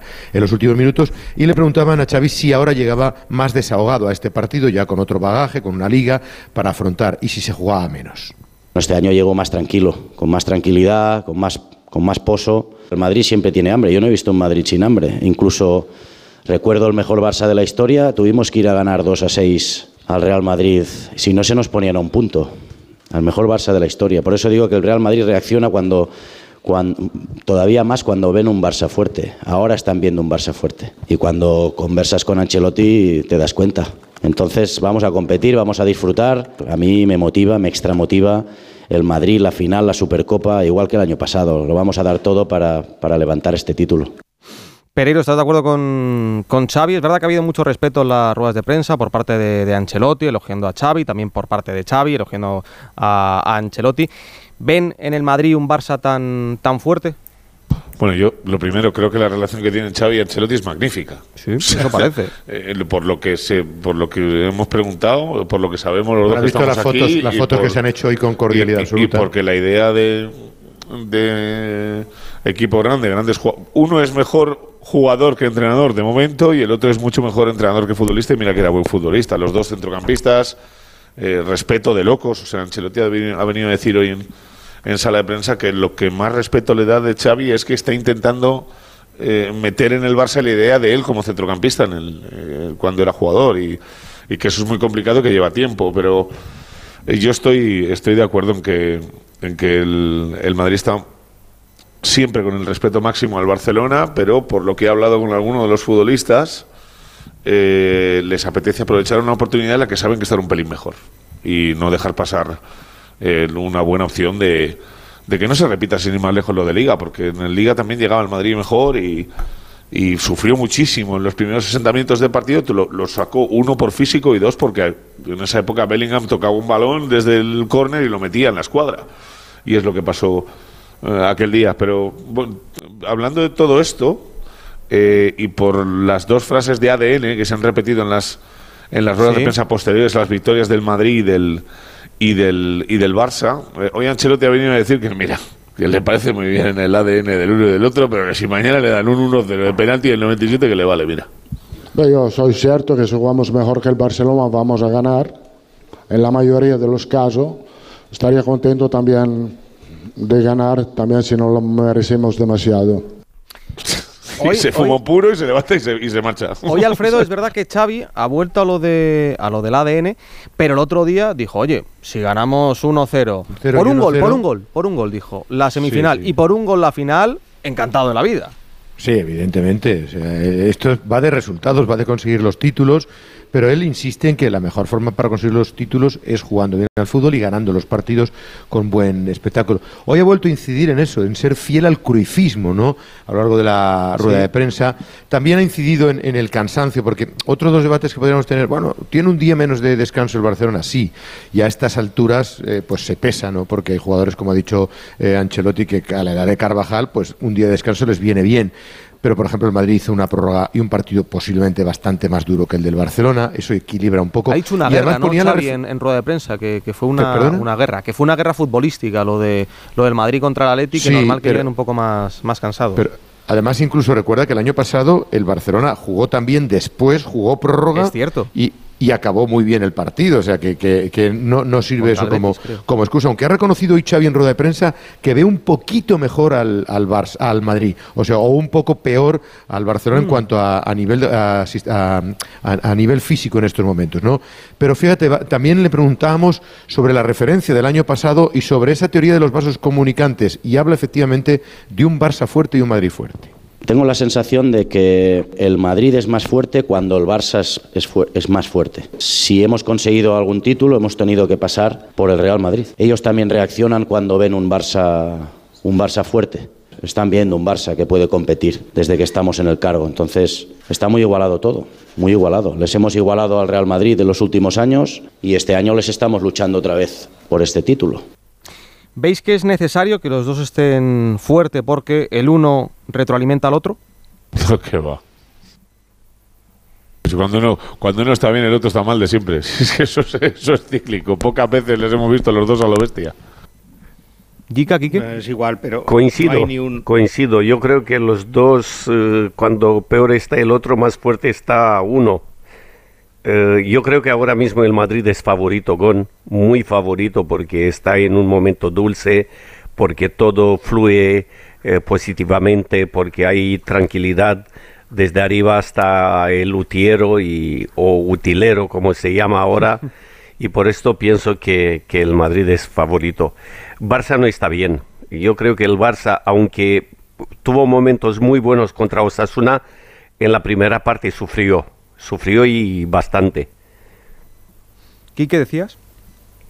No, que, que aunque uno esté mal y el otro está bien, yo en un Madrid-Barça o en un Barça-Madrid nunca me atreveré a ver que no va a haber un partido, a decir que no va a haber un partido competitivo. Es que es que los llevan dentro, competir en esos partidos, por muy mal que estén. Ese día todos los futbolistas, hasta los que están en, peor forma, quieren, no quieren desentonar, no quieren poder ser el que dé el cante en una, un enfrentamiento como este. O sea que hoy yo sí, yo al Madrid le veo más favorito porque por, por resultados también, más que nada. Pero, pero yo no, yo estoy absolutamente convencido que el Barça mañana va a competir y, y tiene, si no tanta posibilidad de ganar, parecidas. Es que no, no, es que es muy difícil que que entre ellos no, no compitan porque han nacido, son dos equipos nacidos para competir y cuando es entre ellos, pues más aún. Estos sonidos que hemos escuchado han sido de la primera parte del día. Habéis madrugado para ir a la rueda de prensa de, de Ancelotti, la rueda de prensa de Xavi. Luego también han hablado los, los árbitros, que ahora escucharemos, y eh, los capitanes Nacho Fernández y Sergi Roberto Pereiro. En el caso de, Nacho, es verdad que en los últimos días barruntábamos la posibilidad de que eh, Ancelotti pues eh, ubicara a Chuamini en el centro de la defensa, pero se ha decantado por... ¿Barruntabais? ¿O barruntaban? Y, pero Ancelotti se ha decantado por, por Nacho y de momento de ahí nadie le mueve. Bueno, vamos a ver, creo que Ancelotti ha sido justo con varias cosas. Uno, porque es el capitán de su equipo. Eh, dos, porque eh, por mucho que él, yo creo eh, que si tirara de sentido común o lo que más le apetezca, posiblemente sería poner a Rudiger y Chouameni, pero no tiene defensas para perder los que tiene, me explico. O sea, ya cuando dijo lo de los dos pesimistas en la rueda de prensa que hablamos el otro día, coincidimos también en el programa, cuando escuchas y y ves lo que se desprende del vestuario, si te cargas a uno de los dos centrales que tienes para poner un medio centro, cuando te apetece ponerle de medio centro, que es lo que le apetece poner a Carlos a Chouameni, que es de medio centro, pues te empezarían bastantes problemas y a Nacho lo pierdes cuando lo necesitas en todos los sentidos. Eh, y es verdad que eh, no está en el mejor momento de su carrera, que genera alguna que otra duda, que, pues que no tiene el reprise de antes, que le cuesta más eh, llegar a balones divididos, se está colocando cada vez mejor. Creo que Rudiger ayuda bastante porque te abarca el 75% del trabajo. Hoy le ha llamado loco, por cierto. Dice, dice que tiene una manía de pegarle de palos a, al que marca los goles en las celebraciones. ya me parece completamente increíble. Y luego había una reflexión, que es la eh, con la que se queda todo el mundo, y es que a partir del 1 de enero empezamos con la matraca del año pasado. O sea, este año estamos con Modri, con Lucas, con Cross, eh, con Nacho, con las dos cesiones de, eh, de José Luis y de, y de Kepa para ver si se hacen efectivos los traspasos y y con jugadores que terminan contrato, porque al Uni le queda un año más, tiene hasta el 30 de junio del 25. Y preguntado sobre su futuro, el año pasado ya hablábamos a estas alturas de una situación de agobio y de angustia por su parte, viéndose bastante menos importante de lo que es ahora, pero a mí la reflexión de él me ha encantado y me ha parecido de capitán, de sentido común, y hay una cosa que me ha dicho Alfredo que que es la máquina de la limpieza lo que escucháis de fondo, ¿eh? por si veis que se mete a es que tiene la manía de aparecer a estas horas, por más que se lo digas, le da igual. No pasa nada, hay que limpiar. Hay que limpiar, eh, no, pero se cuenta y punto. Eh, hoy me ha dicho Alfredo una frase que es muy verdad. Y es de, dice, pues mira, estamos delante de un tipo que dice, yo juego en el Madrid. Y a mí lo que no se juega en el Madrid me importa tres narices. Y la reflexión que te vamos a escuchar ahora pinta eso, mira. Y este año yo creo que es diferente, ¿no? Porque está siendo un año bueno para mí, estoy jugando mucho, eh, me encuentro muy bien cuando estoy dentro de los partidos. No tengo o sea, ni la más mínima preocupación eh, por mi futuro, te lo digo eh, de corazón. O sea, mi relación con el club es magnífica. Si mañana quiero firmar con el Madrid, podría firmar. O sea, que es que no tengo, no tengo ningún problema, de verdad. Y ya cuando acabe la temporada, el hecho de que haya una firma o no en un papel no va a cambiar nada mi, mi futuro súper elegante Nacho y que deja claro que a diferencia de, de, otros jugadores, él lo que quiere es seguir en Madrid cueste lo que cueste y por mucho que igual Rudiger, Álava, Militao estén por Otro central que te traigan. Otro central. Eh, que te pongan de lateral izquierdo, que te pongan de lateral derecho, que te pongan de cuarto central. Ya no le hace esas cosas si te das cuenta. Lo de los laterales se ha acabado para él. Sí, eso es cierto. Lucas ya lo ha dejado de poner ahí. Es raro, también es verdad que el, que el Madrid ahora sí que tiene a Mendy y a, Fran García y a dos laterales, Carvajal y uno reconvertido como es... Y Alfonso Davis el año que viene. Y Alfonso Davis veremos si, si el año que viene. Eh, Alfredo, muy elegante Nacho, que deja claro que quiere quedarse en el Madrid En su momento, Sergi Roberto también lo, dijo, eh, se rebajó el, sueldo. Son dos capitanes que seguramente no llamen mucho la, atención, pero yo creo que son dos capitanes que, saben estar y que saben transmitir lo que es el Madrid, lo que es el, el Barça, ¿no? Evidentemente son canteranos los dos, llevan muchísimo tiempo en la casa. De hecho, coincidieron en las elecciones en las categorías inferiores. 2013, lo he mirado antes cuando lo has dicho. Tienen muy buena relación. Eh, cuando, cuando me comentaba el departamento de prensa que iban a salir los capitanes, también sabían que eran dos personas que tenían eh, una relación estrecha y evidentemente sienten mucho los colores. Tú lo has dicho, se bajó el sueldo y, eh, y está recogiendo el guante de Xavi, que estuvo muy, muy claro y rotundo. Quiero que Sergio Roberto renueve. Renovaría la baja pero tal y como está rindiendo en los últimos partidos un jugador que había estado muy lesionado, muy apartado, pues a lo mejor puede ser interesante. Es curioso que Sergio Roberto levantaría su primer título como capitán si ganara el Barcelona la Supercopa, porque recordad que el año pasado era, era, no levantó ninguno con... ¿Qué va? Primer año. Pues fíjate tú, será otra circunstancia igual, ¿no? Él ha dicho que un Barça-Madrid siempre es una final, se juegue el partido que se juegue, tanto en Liga, en otro aspecto, que la rivalidad es al máximo y que ellos esperan, sobre todo dibujan un partido en el que tengan que potenciar sus ventajas, tener el balón, controlarlo. Eso sí, también han dicho, oye, en las áreas tenéis que decidir, ¿no? Y en eso también ha reconocido que el Barcelona tiene que gobernar el partido. Mañana es una final, es un título en juego, hay que ganarlo sí o sí. Aparte contra el Real Madrid, pues siempre es una motivación extra ganar el partido. Y ya te digo, a mí como primer capitán, pues también me haría una ilusión muy especial poder levantar ese título. Así que ojalá podamos ganar jugando bien, pero bueno, lo importante mañana es, ganar. Bueno, pues eh, Yika, Quique, vamos a empezar con, la porra antes de que Alfredo y Pereiro nos den los, los once. Eh, empiezo por Tillica. ¿Cómo ves el partido mañana? Un resultado. Un partido igualado y se va a imponer el Madrid 2-1. 2-1. Eh, ¿Quique? 3-2. ¿Para quién? Para el Madrid. Para el Madrid. Bien. ¿Alfredo? Es que es local, ¿no? Es local, es local. es local, Siendo una final, pregunto por si, por si acaso. Eh, ¿Alfredo? Eh, hombre, vamos a ponerle un poco de emoción a esto, porque si no, esto es aburrido. 2-1 para el Barça. 1-2, perdón, para... 1-2 para el Barça, lo hemos entendido. Pereiro. Eh, 3-1 y 4-1 para el Madrid. 3-1 no es chorreo. 3-1 no es chorreo. 3-1 no es chorreo. Ah, que, que habéis hablado de que va a ser chorreo. No, no, no. Es sí, que ayer, ayer, ayer, me tiré. ayer no escuchaste la radio, estarías por ahí con tu parienta. Señor Pereiro le ha perdido el respeto al supercampeón de España y campeón de Liga. Y estoy muy cerca de pensar que puede haber un meneito bueno. Sí, sí, sí, esto parece Alfredo. Pero, pero mañana, mañana Pereiro va a Estoy muy cerca también de ser un meme con patas toda la semana, pero me da exactamente igual. mañana tendrá que apechugar la radio. tendrá que apechugar. Que bien, 3-1 o 4-1, vale. 4-1, 4-1. Si no, Alfredo me dice que no es chorreo. Yo digo 2-2. Yo soy boluda 100%, niño. Y se resuelve en los, en los penaltis. Joder. ¿A cuánto has dicho que empataban? 2-2.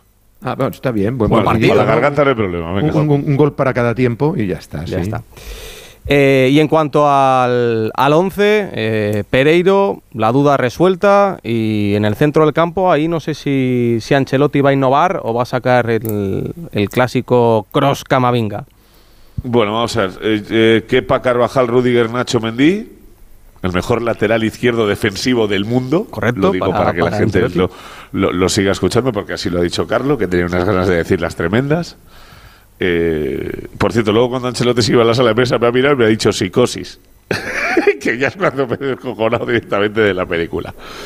Eh, por delante, Camavinga Ochoamení, con eh, Valverde, Cross, Bellingham, Vinicius y Rodrigo. Vale. Alfredo. El Iñaki Peña en la puerta, Araujo, Cundé, Christensen, Valde, Frenkie de Jong, Gundogan, Pedri, Sergi, Roberto, yo creo que Lewandowski y Joao Félix. Lewandowski y Joao Félix.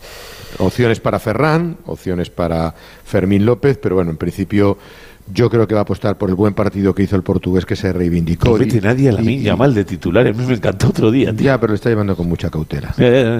y yo creo que hace bien. Quique Yica, os dejo descansar y que recarguéis pilas. En el caso de Yica, eh, vamos a ver si la Real y, el Villarreal empiezan a, sumar puntos, porque el Villarreal está en una situación difícil, delicada. Difícil. Y Quique coge... El mejor equipo que ahora mismo es el Getafe. de mis tres ex equipos. Claro, claro. No, te digo de corazón. el teniendo menudo meneo que nos ha pegado hoy en, en, en San Mamesica. Joder. Uh, Si no es el Getafe, ¿el cuarto cuál es? Está en Rumanía el cuarto. El, sí, el Craiova. Está en Rumanía, claro. Craiova. Craiova sí. bien. Universitatea. Sí, estamos, somos terceros, sí. Ah, bueno, Liga, bueno, sí. pues bien, bien, bien, bien. Está bien, está bien, sí. Jica, abrazo fuerte. Otro para vosotros, chao. Adiós, Bambini. Tú, tú, descansa que tienes mañana la, la final a las 8 aquí en, en Radio Estadio, ¿no? Ahí nos veremos. Buenas noches. Grande, Buenas noches. Besito, Quique. Nos oiremos. Y Alfredo, eh, Arabia, que está importando mucho talento extranjero, como hemos visto esta semana, eh, por ejemplo, el caso de, de, Ramón Planes, no solamente se están fijando en, en jugadores en la Liga Árabe, sino eh, también en, en empresarios para dirigir o la selección o los clubes, ¿no? Sí, fíjate que nuestro fútbol exporta de todo talento, sobre todo mucho talento, y el Al Hilal, que es uno de los equipos históricos del fútbol árabe, se fijó en un hilerdense, Esteba Calzada, que es el nuevo CEO del club. Esteba Calzada, que es licenciado en Ciencias Económicas y MBA por ESADE Business, que cursó estudios de marketing internacional en la Universidad de Berkeley, que ha trabajado para clubes como el Fútbol Club Barcelona del 2002 al 2007, que ha estado vinculado al Manchester City y que también fue presidente y accionista del uh, Centro de Sport Sabadell hasta el 2023. Así que, bueno, ha tocado prácticamente todos los ámbitos del mundo de la gestión y del marketing en el, en el deporte y ahora creo que toca también exportarlo a, a este país que tantas, tanta hambre y tanta ansia tiene de aprender, ¿no? Esteve Calzada, ¿qué tal? Buenas noches. Hola, buenas noches. ¿Cómo te llega a ti esta oferta del Al Hilal como CEO y, cuando te llega, qué piensas en un primer momento? Si tienes alguna duda o si dices es el momento, hay que ir a Arabia. Bueno, pues mira, me llega a finales de agosto que me contactaron directamente desde del, del, del PIF, que le llaman, el Fondo Público Soberano, y, y bueno, en el primer momento bueno, lo que pensé yo ya llevaba un tiempo pensando que si realmente se hace una inversión importante en jugadores, pues pues también también hay que intentar traer eh, ejecutivos que, que, tengan la experiencia adecuada, ¿no? Entonces es una llamada que de alguna forma me, me, ilusionó porque pensaba que, mis conocimientos podían ser de, interés y luego ya fue un proceso de, de, irme poco pues eh, enganchando con, con, lo que me iban explicando. Yo llevaba 12 años en el Manchester City y estaba muy contento, lo, lo habíamos ganado, ganado todo, tanto a nivel deportivo como en lo económico, con récords de ingresos, etcétera. Estaba muy contento y, y no, te, no, no podía ser cualquier cosa el día que me, que me tuviera que ir. ¿no? Y salió esta oportunidad y ya no solo es llegar a un, a un, a un, a un fútbol que está apostando fuerte y que tiene un, una, una, visión a largo plazo, sino, sino llegar al, al mejor club posible, que, es, que será el Gilal, porque en realidad si no hubiera sido este club, pues posiblemente no, no, no, lo, hubiera, no lo hubiera considerado. Hablas de visión a largo plazo de, del fútbol saudí. Eh, lo primero, ¿qué te han pedido a ti y eh, por qué crees que el proyecto de Arabia no es algo artificial como por ejemplo lo fue China? Bueno, eh, te contesto lo segundo. Eh, por, primero, es la grandísima diferencia es que aquí hay afición genuina y, muy fuerte por el fútbol. Y la gente joven y el consumo de redes sociales y, por el fútbol local, porque al final hay, hay países eh, así a nivel internacional que, hay pasión por el fútbol, pero hay pasión por los grandes clubes globales, ¿no? Y en este sentido, esa, la, afición genuina local, pues China nunca la tuvo, ¿no? Y aquí, pues, pues al final pone en partidos normales, pone 25.000 personas en, en, el campo. Por tanto, de ahí hay, hay una base relevante sobre la que construir. En cuanto a lo que me han pedido, pues es hacer crecer el club, eh, hacerlo crecer a nivel de globalización de la marca y básicamente de, de desarrollar un plan de, de negocio y, y, cumplirlo, ¿no? Como, como, como me pedirían en cualquier otro club de fútbol o en cualquier otra empresa, con un consejo de administración que marca las directrices y con un equipo ejecutivo que tengo la fortuna de, de poder liderar que, que, que, pues que, tiene que pues eso cumplir los los, los eh, con los con el presupuesto intentar maximizar los ingresos eh, con, con una racionalización lo mayor posible de los costes Seguro que cuando aceptaste el proyecto eh, alguien te dijo eso de yo no me iría a trabajar a Arabia por el tema moral. ¿A ti te molesta esto?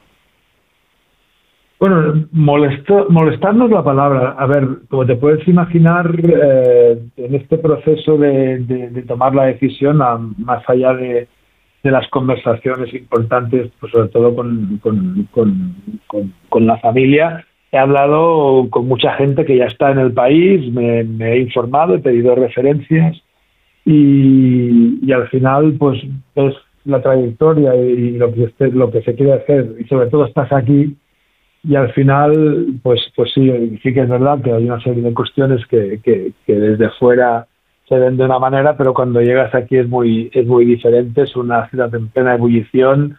Yo conocí la ciudad ya de hace siete años y, y, es que se ha transformado de una forma como la vuelta de un calcetín, ¿no? una, una, una auténtica barbaridad. Y, y, al final esa, ese aperturismo incluso con lo que estamos haciendo con el alquilar, ¿no? Estos días que, está la prensa española, que estáis por aquí, pues de abrirnos, de enseñar el club y, explicar el proyecto y, demostrar pues que, que, al final se, aquí se trabaja bien, que, se está evolucionando, que hay un aperturismo muy muy evidente y, que solo va a ir que, solo va a hacer que, que seguir en esta misma dirección.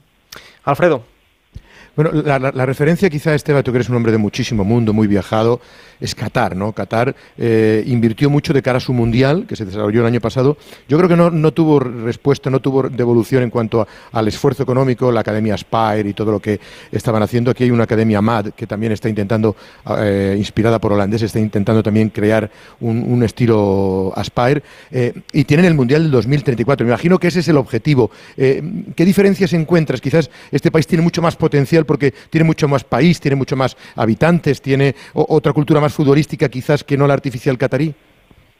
Correcto, correcto. Bueno, para empezar, pues eso, tiene, tiene muchísimos más habitantes y lo que comentaba antes, ¿no? Tiene una, una afición real al fútbol, una liga que, que, es verdad que hay equipos más grandes y otros más pequeños, pero que ya tiene una, una, una afición y, y, sobre todo pues en, el equipo que tengo la, la suerte de, liderar pues, desde que se hizo el anuncio sin haber yo publicado nada se me doblaron los seguidores en las redes sociales la gente me para por la calle me viene un señor en el aeropuerto y me pregunta qué necesito digo no es que no necesito nada señor no es que soy el supervisor y soy mi fan del final y lo que usted necesite y, realmente esa, esa, esa, esa, pasión por un club local en, este mundo, pues igual quizás en Egipto lo puedes ver, pero en estos otros países eh, de, Oriente Medio, pues lo que decimos, no hay menos habitantes, lo que decías tú, Alfredo, menos habitantes y menos pasión por el fútbol y, aquí claramente hay una, una visión de, de, invertir, y no solo invertir en jugadores a, golpe de talonario, sino invertir en jugadores con, con scouting bien hecho y, no fichando a cualquiera y, poniendo unos límites en lo que se quiere gastar y si este señor pide demasiado dinero pues vamos a vamos a por otro o, invirtiendo en, en, en, infraestructuras ¿no? Que, también pues en nuestro caso estamos construyendo un estadio nuevo el, el Estadio Nacional King Fat ya se ha cerrado con vistas a empezarlo a preparar para, para el Mundial 2034 y, y realmente es que se vive el fútbol aquí con una intensidad muy muy grande, a diferencia de otros sitios, sobre todo en Asia, que yo he tenido la suerte de, conocer, donde se seguía la Premier, por ejemplo. La liga local era muy débil. Esta es, digamos, la, la, la gran diferencia. ¿no? ¿Tú, le recomendarías a los españoles, porque hemos leído noticias, ofertas para jugadores en segunda, tercera división, 5.000 euros mensuales más eh, casa? ¿Recomendarías al futbolista español que intentara probar esta experiencia? ¿Es verdad que están buscando talento de, esa, de ese nivel para, para las bases? Sí, sí, está buscando talento para las bases, está buscando talento a nivel de entrenadores, de, médicos, de fisioterapeutas, está buscando mucho talento. Al final, recomendar o no recomendar es complicado porque siempre está en función de lo que dejas atrás, ¿no? Eh, si, si es un jugador de fútbol que no está, que no tiene equipo, pues, pues eh, no es lo mismo que uno que tiene que dejar un muy buen contrato para venirse a probar aquí, ¿no? Entonces, eh, ese es un poco lo que, lo que tiene que, lo que tiene ver cada uno. Lo, yo lo que sí puedo recomendar es, es o sea, lo, de lo que sí que puedo hablar muy bien es de cómo es la gente, de, de lo bien que me están tratando, de, de, de, de, lo buena gente que son, de las ganas que tienen de aprender.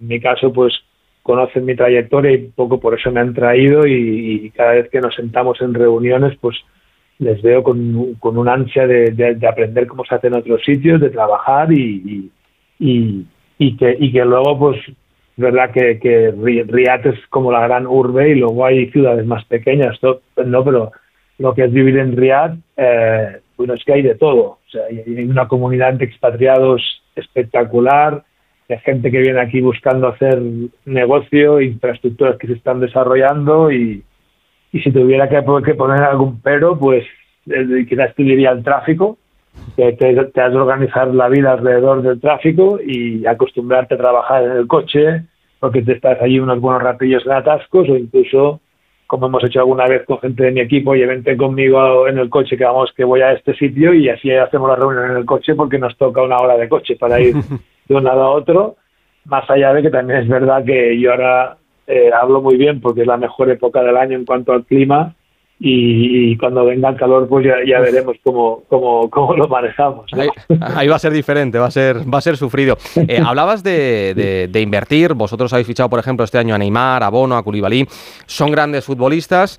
Eso sí, ninguno tiene 25 años. Em, este verano, eh, de cara a la Liga Árabe, se habló también de la opción de Mbappé. Eh, hemos visto el caso de Gabri Veiga. ¿Ese es el objetivo? Eh, ¿Llegar a fichar a un super crack o a jugadores jóvenes para crear una liga competitiva? Bueno, a ver, eh, en nuestro, pues, o sea, el, el, el, super crack, nosotros ya lo tenemos. El problema que está lesionado, ¿no? El problema que se lesionó y, y, parece que no lo tengamos, pues lo tenemos y además tiene un segundo año de contrato y y esperamos que se recupere, se recupere bien porque, porque obviamente contamos con él, ¿no? Y un poco el, el, objetivo es traer talento en, que tiene oportunidad de, de desarrollarse o que está en la plenitud de su carrera, ¿no? Porque has dicho estos nombres, pero, pero está Milinkovic Savic, está Rubén Rubén Neves, está Mitrovic, está Malcolm, jugadores que, que están entre los 25 y los 30 años, que están en su en su plenitud, ¿no? Y, y, o sea, si vino Cristiano en su momento, que todos nos, nos, nos sorprendimos y quizás ahora ya nos sorprende ya nos sorprende tanto y, lo que claramente no es esta liga y este país es un sitio donde estamos buscando jugadores que vengan a hacer su último baile aquí, ¿no? Y eh, ni mucho menos. Otra cosa es que sea un jugador que a sus 34 años sigue estando en plena forma y todavía le quedan dos o tres años buenos, ¿no? Pero, pero en principio no es lo que estamos buscando, sino que buscamos el talento en su, en su mejor momento y, cada vez es más, es más factible poderlo atraer, ¿no? Y las últimas dos por mi parte, eh, que sé que tienes mucho lío y, muchas solicitudes. Eh, la primera, entrar en la, en la Champions, hablo de la Champions de, de Europa, ¿es una utopía para el, para el fútbol árabe? ¿Es imposible? Uy, esto no, no, te lo sabría contestar. Déjame que lleve más tiempo por aquí y entienda cómo, cómo funciona todo, porque, o sea, ya llevo más, bastantes semanas desde que se anunció y hice un viaje, un viaje en diciembre, pero venir para quedarme sin billete de regreso. pues mira, te hago la segunda. El domingo pasado. Te hago la segunda. ¿Cómo se está preparando el país para, para el Mundial de, del 34? ¿Ya hay muchas cosas en, en marcha? Bueno, sí, porque ya eran cosas que se estaban haciendo igual para reforzar la liga, ¿no? En cuanto a inversión en infraestructura, nosotros estamos haciendo ahora un estadio, eh, bueno, una, una, arena, porque es cubierto para, para 20.000 personas y, luego nos moveremos a un estadio todavía más grande, que todo esto ya era un plan que era independiente de, de, cubrir el mundial, ¿no? Yo, yo, no sé si es porque ya, ya tengo una, una edad y cuando calculo los años que tendré cuando sea este mundial, me pregunto dónde, dónde estaré, ¿no? Porque faltan faltan faltan 10 años, ¿no? Pero, pero obviamente esto es, yo diría que lo que hace es reforzar el mensaje de que esto no es pasajero, ¿no? Eh, entonces, de aquí a 2034, pues hay tiempo más que suficiente para, para prepararse, pero, pero, pero que de alguna forma ya habíamos empezado a prepararnos y, con planes muy ambiciosos y en, mi caso concreto con, con, una, con un encargo muy claro de, globalizar la, la, marca, que ya es la marca número uno en el, en el mundo asiático, pero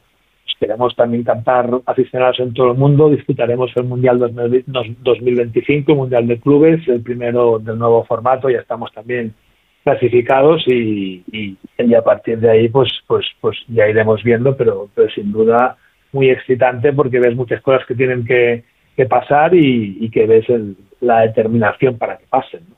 para cerrar Alfredo bueno, el Al Hilal es el equipo más laureado, fíjate, va a estar en el Mundial de Clubes. Tiene 18 títulos, ¿eh? mucho al Nasser, mucho al Itiad, mucho al eh, Shah, pero el equipo más laureado y más histórico del fútbol eh, saudí es el de Esteban Calzada. Un, una pregunta, Esteban, ¿os uh, planteáis, tú que has visto el crecimiento del Manchester City, el grupo City, con equipos en Estados Unidos, en Francia, en Italia, ¿os planteáis algún tipo de acuerdo, un club nodriza o un trabajo vinculado con un equipo de fútbol español?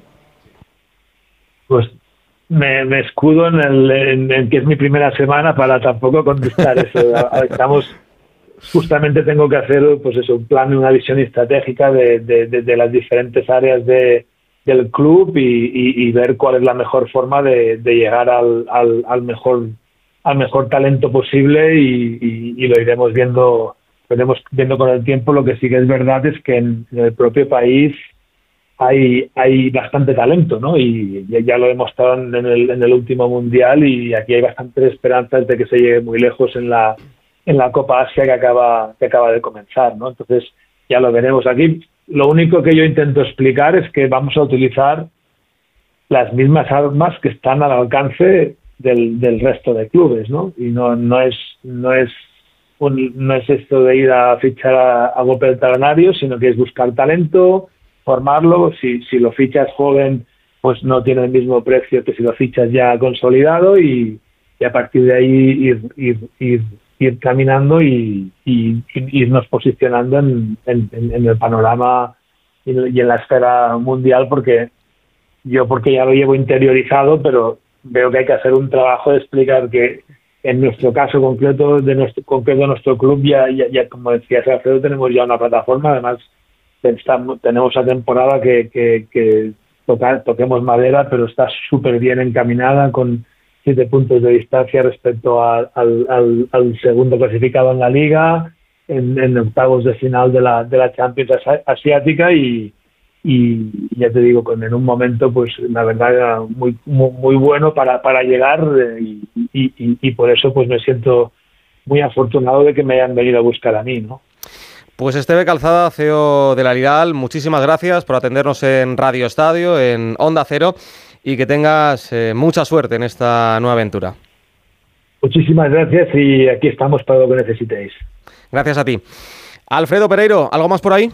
Pues nada más, eh, Gonzalo, que ha sido un día muy largo, que comenzábamos a primera hora de la mañana con las ruedas de prensa de los eh, árbitros, de los entrenadores, por la tarde los entrenamientos y con eh, una jornada en la que hemos vivido mucha españolidad aquí en, en, Arabia. Lleno absoluto mañana, se han vendido todas las localidades y vamos a ver si disfrutamos, Alberto, de ese gran choque, ¿no? Sí, señor, a ver mañana que nos da el partido, eh, esperemos que quede bien, que le guste a la gente, evidentemente es un espectáculo ha sido posiblemente de las semanas más intensas de, de, de Supercopa que, que, hemos tenido, sobre todo por lo que genera sí, ¿no? el clásico, con tantos días para rumiarlo, pero bueno, pues nada, mañana narrar el partido con esta bestia que tengo aquí al lado y a ver, a ver qué tal queda para que a la gente del Radio Estadio le guste.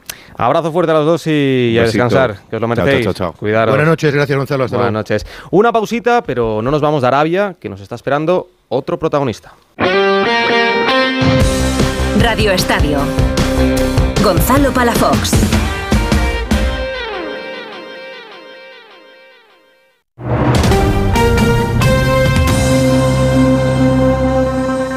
Mira, tenemos que hablar. Lo nuestro no funciona. Cada vez estoy más cansado. Se me hace todo un poco cuesta arriba. Cuando veo que volvemos a empezar, me puede la pereza. Sé que llevamos toda la vida juntos, pero no tenemos futuro. es pensar en el día de mañana y... Si tú también quieres romper con la rutina, por fin no es lunes con Jaime Cantizano. Los fines de semana desde las 8 de la mañana y siempre que quieras en la web y en la app. Onda Cero, tu radio. Como el perro y el gato. Como siempre, como todos los fines de semana, dispuestos a pasar un buen rato charlando de esos buenos amigos que son los no racionales que conviven con nosotros en nuestros hogares. Todo sobre las mascotas con Carlos Rodríguez. Sábados a las 3, domingos a las 2 y media de la tarde y siempre que quieras en la app y en la web de Onda Cero. Patrocinado por Menforsan, los especialistas en cuidados, higiene y cosmética natural para las mascotas. Te mereces esta radio. Onda Cero, tu radio. 298, 299, 300 ovejas. Cuando consigues dormir, la noche pasa en un abrir y cerrar de ojos. Y cuando no, también. Porque si no puedes dormir, Gema Ruiz tiene el programa de radio que te reconcilia con la noche. Con actualidad, cine, curiosidades, música, juegos y la colaboración de los oyentes. ¡Baja esa voz! ¡Que no son horas! No son horas. De lunes a miércoles a la una y media de la madrugada, los jueves a las 3 y siempre que quieras en la web y en la app. 301, 302, 303. Onda Cero, tu radio. 98.0 FM. Onda Cero, Madrid.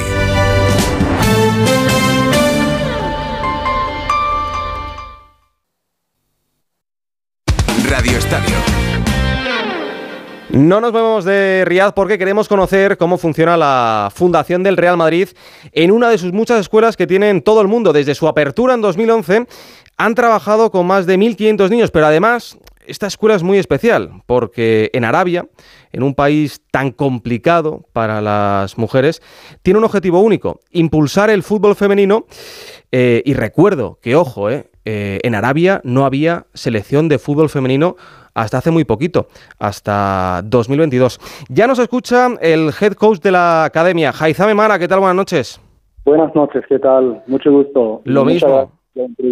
Gracias a ti. Eh, lo primero, eh, ¿cómo un peruano con raíces egipcias ha acabado en Arabia en la academia del Real Madrid?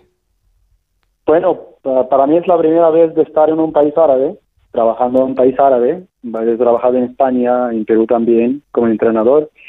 Y la verdad, con el cambio que he visto eh, de muchos futbolistas, como Neymar, como Cristiano, eh, Henderson, muchos jugadores Mané, bueno, todos los días están aquí en Arabia, entonces muchas cosas se han cambiado totalmente. Hay un cambio enorme y también voy a hablar un poco del tema del fútbol femenino aquí en Arabia, porque la verdad hemos visto un cambio enorme, un apoyo muy grande del, Ministerio de Deporte acá en Arabia Saudita y también del príncipe Mohammed bin Salman y del rey eh, Salman Abdullah.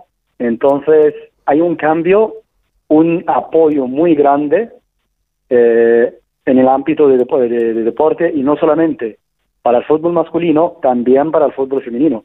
Por ejemplo, eh, este año empezó por primera vez la liga profesional femenina aquí en Arabia Saudita, también en muchos países, en otros países árabes, como Egipto creo que ha empezado también eh, lo mismo, de la liga femenina ya. Y, y bueno, eso para mí yo creo que es un, un cambio muy importante. En, este reto eh, que estás contando, del que estás hablando con, las mujeres, hay que eh, recordar que hasta hace nada no había selección femenina y que incluso hasta hace unos años eh, la práctica deportiva por parte de, de, una mujer en Arabia estaba prácticamente considerada como, como ilegal eh, por el sector más conservador de la sociedad. Vosotros ahora mismo, eh, ¿cuántas niñas tenéis en, en, la academia aproximadamente? Bueno, como, como he dicho, que, recién estamos empezando con este proceso y este proyecto, ¿vale? Entonces, eh, como niñas, jugadoras tenemos, mm, bueno, 30, 40 jugadoras por ahora, ¿vale? Y el número está para subir muy pronto.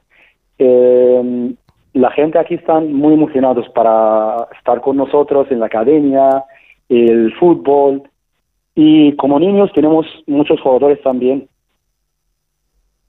de diferentes edades. Y yo, yo te reconozco que, en España hasta hace bien poquito eh, no se veía con, buenos ojos que, una mujer, que una niña eh, quisiera ser futbolista. Entiendo que, en Arabia todavía es, complicado y que no serán muchas las familias que si la niña quiere jugar al fútbol y no, y no el niño, se atrevan, ¿no? ¿Tú cómo lo ves? La verdad es como te dije antes, que, que el tema ahora está cambiando en muchas cosas, no solamente en el tema del fútbol. Eh, entonces, ahora lo que veo que muchas personas quieren que, sus hijas juegan fútbol. Eso es lo que yo veo, que hay un cambio, que la gente ya quiere. Y también no olvidamos que cada país tiene su cultura y cosas, pero eh, con todo respeto siempre, eh, aquí yo veo mucho cambio eh, la verdad es un cambio muy importante para un país árabe como Arabia Saudita. Oye, hoy ha sido un día importante eh, para la academia, importante para ti también, porque ha estado con vosotros hasta hace un ratito el presidente, ¿no, Florentino? ¿Cómo ha sido? Sí, claro, fue un día genial. La verdad, todos estamos, estuvimos felices, los niños, los padres. Tú no le conocías, ¿no? Eh, bueno, es la primera vez que, que, hablo con él eh, directamente. O persona. ¿Y de qué habéis hablado? ¿Qué os ha dicho? Es un gran persona, un gran eh, presidente, un gran jefe. Gracias a él, gracias a todos, a Real Madrid, al club, muchas gracias por esta visita y estuvimos muy contentos, estuvimos muy, muy, muy felices hoy día. En el, en el documental de, del Madrid, de la decimocuarta de la Champions, eh, me, acuerdo de, Ancelotti hablando con Florentino antes de la final, eh, Ancelotti muy nervioso y Florentino muy, muy relajado. ¿Ha sido más o menos así? ¿Tú estabas muy nervioso y el presidente muy tranquilo? No todos somos muy tranquilos y siempre estaremos así. Oye, eh, me lo has dicho fuera de micro, no lo sé. ¿Habéis hablado de Mbappé o no habéis hablado de Mbappé? ¿Le habéis dicho algo al presidente o no? La verdad no tengo ni idea de no, no lo habéis preguntado, ¿no? No. No, bien, bueno, eso, puede ser un sí, pero oye, eh, no lo quieres contar, me, a mí me parece bien, eh, me parece bien. Que mañana vais a estar en, en el estadio, ¿no? Viendo el partido. Sabes que eh, nos lo contaba Alfredo, hace dos días había unas 75.000, 100.000 solicitudes de entrada para ver el, clásico de, la Supercopa, por lo tanto vais a ser unos privilegiados. Sí, la verdad, y la gente está aquí, la gente aquí está muy emocionados con el, con el fútbol y más con el Real Madrid. ¿Hay, más aficionados en, Arabia Saudí del Madrid o, del Barça? No, Madrid, Madrid. Del Madrid, o sea que mañana va a haber más apoyo al Madrid, ¿no? Yo creo que sí. Yo creo que sí, porque para mira, para la gente aquí Real Madrid no no es cualquier club o no es un gran club y ya está, no, es el mejor club del mundo y es la verdad. Eh, y entonces la gente aquí están, no sé cómo digo, pero Real Madrid para ellos es, algo muy muy grande. ¿Y, quién es el, el, jugador más aclamado en, en Arabia por parte de digo de, de los árabes en cuanto a jugadores de, del Madrid? Modric, Bellingham, Cross, Vinicius. ¿Para mí o para, para ellos? Bueno, a ver, eh, para ti y, y, también para, para ellos. Mm, bueno, para ellos, bueno, Vinicius, yo creo que Vinicius, Modric, eh, Bellingham, y mucha gente están hablando de, de, Bellingham esos días. El otro día también del partido, Camavenga, mm, bueno, Carvajal, eh, Nacho, no quiero olvidar nada, pero todos los jugadores, la verdad, todos. Eh, eh, todos son estrellas, todos son... ¿Y para ti quién es tu preferido? Bueno, para mí todos. No, hombre, tienes que elegir uno, elige uno. Si quieren, elijo uno, vale, eh, para mí Modric. Modric, Modric. Modric. Veremos. un gran líder, eh, Modric y Cross también. Modric y Cross. Oye, eh, ¿viste lo que, lo que pasó con, con Cross en las semifinales eh, contra el Atleti? Que, que la grada le, le, pitó porque, bueno, Cross hizo unas declaraciones en las que no estaba muy de acuerdo ¿no? Con, con, el fútbol en Arabia y que muchos futbolistas hubiesen elegido abandonar Europa para, para irse a la, a la, Liga Árabe. ¿Tú crees que, que mañana se va a repetir esta escena, que va a haber pitos a Cross? La verdad no sé, mm, no sé. Eh, no sé la verdad. Pero Kroos es un buen jugador, un jugador muy importante para Real Madrid y un gran jugador, como digo, es uno de los mejores que, están en el equipo. Eh, la verdad, mira el toque, mira el pase, mira el control, mira el cambio de orientación que hace, mira, es un gran jugador, es un gran jugador, la verdad. Pues, eh, dime, dime, Izam. Pero yo creo que la gente aquí no, yo creo que mañana no, no habrá nada. Que no habrá pitos, que viviremos un partido... Porque queremos ganar este partido. Bueno, que Aizam, la última, eh, ¿te atreves con un resultado de cara a mañana? Mm, no sé, ojalá que ganamos 3 3 0. 3-0, 3-0. Bueno, eh, partido, partido igualado. Que Aizam. Eh, un clásico, pero yo, yo creo que ganamos mañana. Bueno, que Aizam, muchísimas gracias por atendernos en, Radio Estadio Anoche, en, en, Onda Cero, y que sigas trabajando también con la, con la Fundación y la Academia. Un abrazo muy fuerte. Igualmente, hasta luego.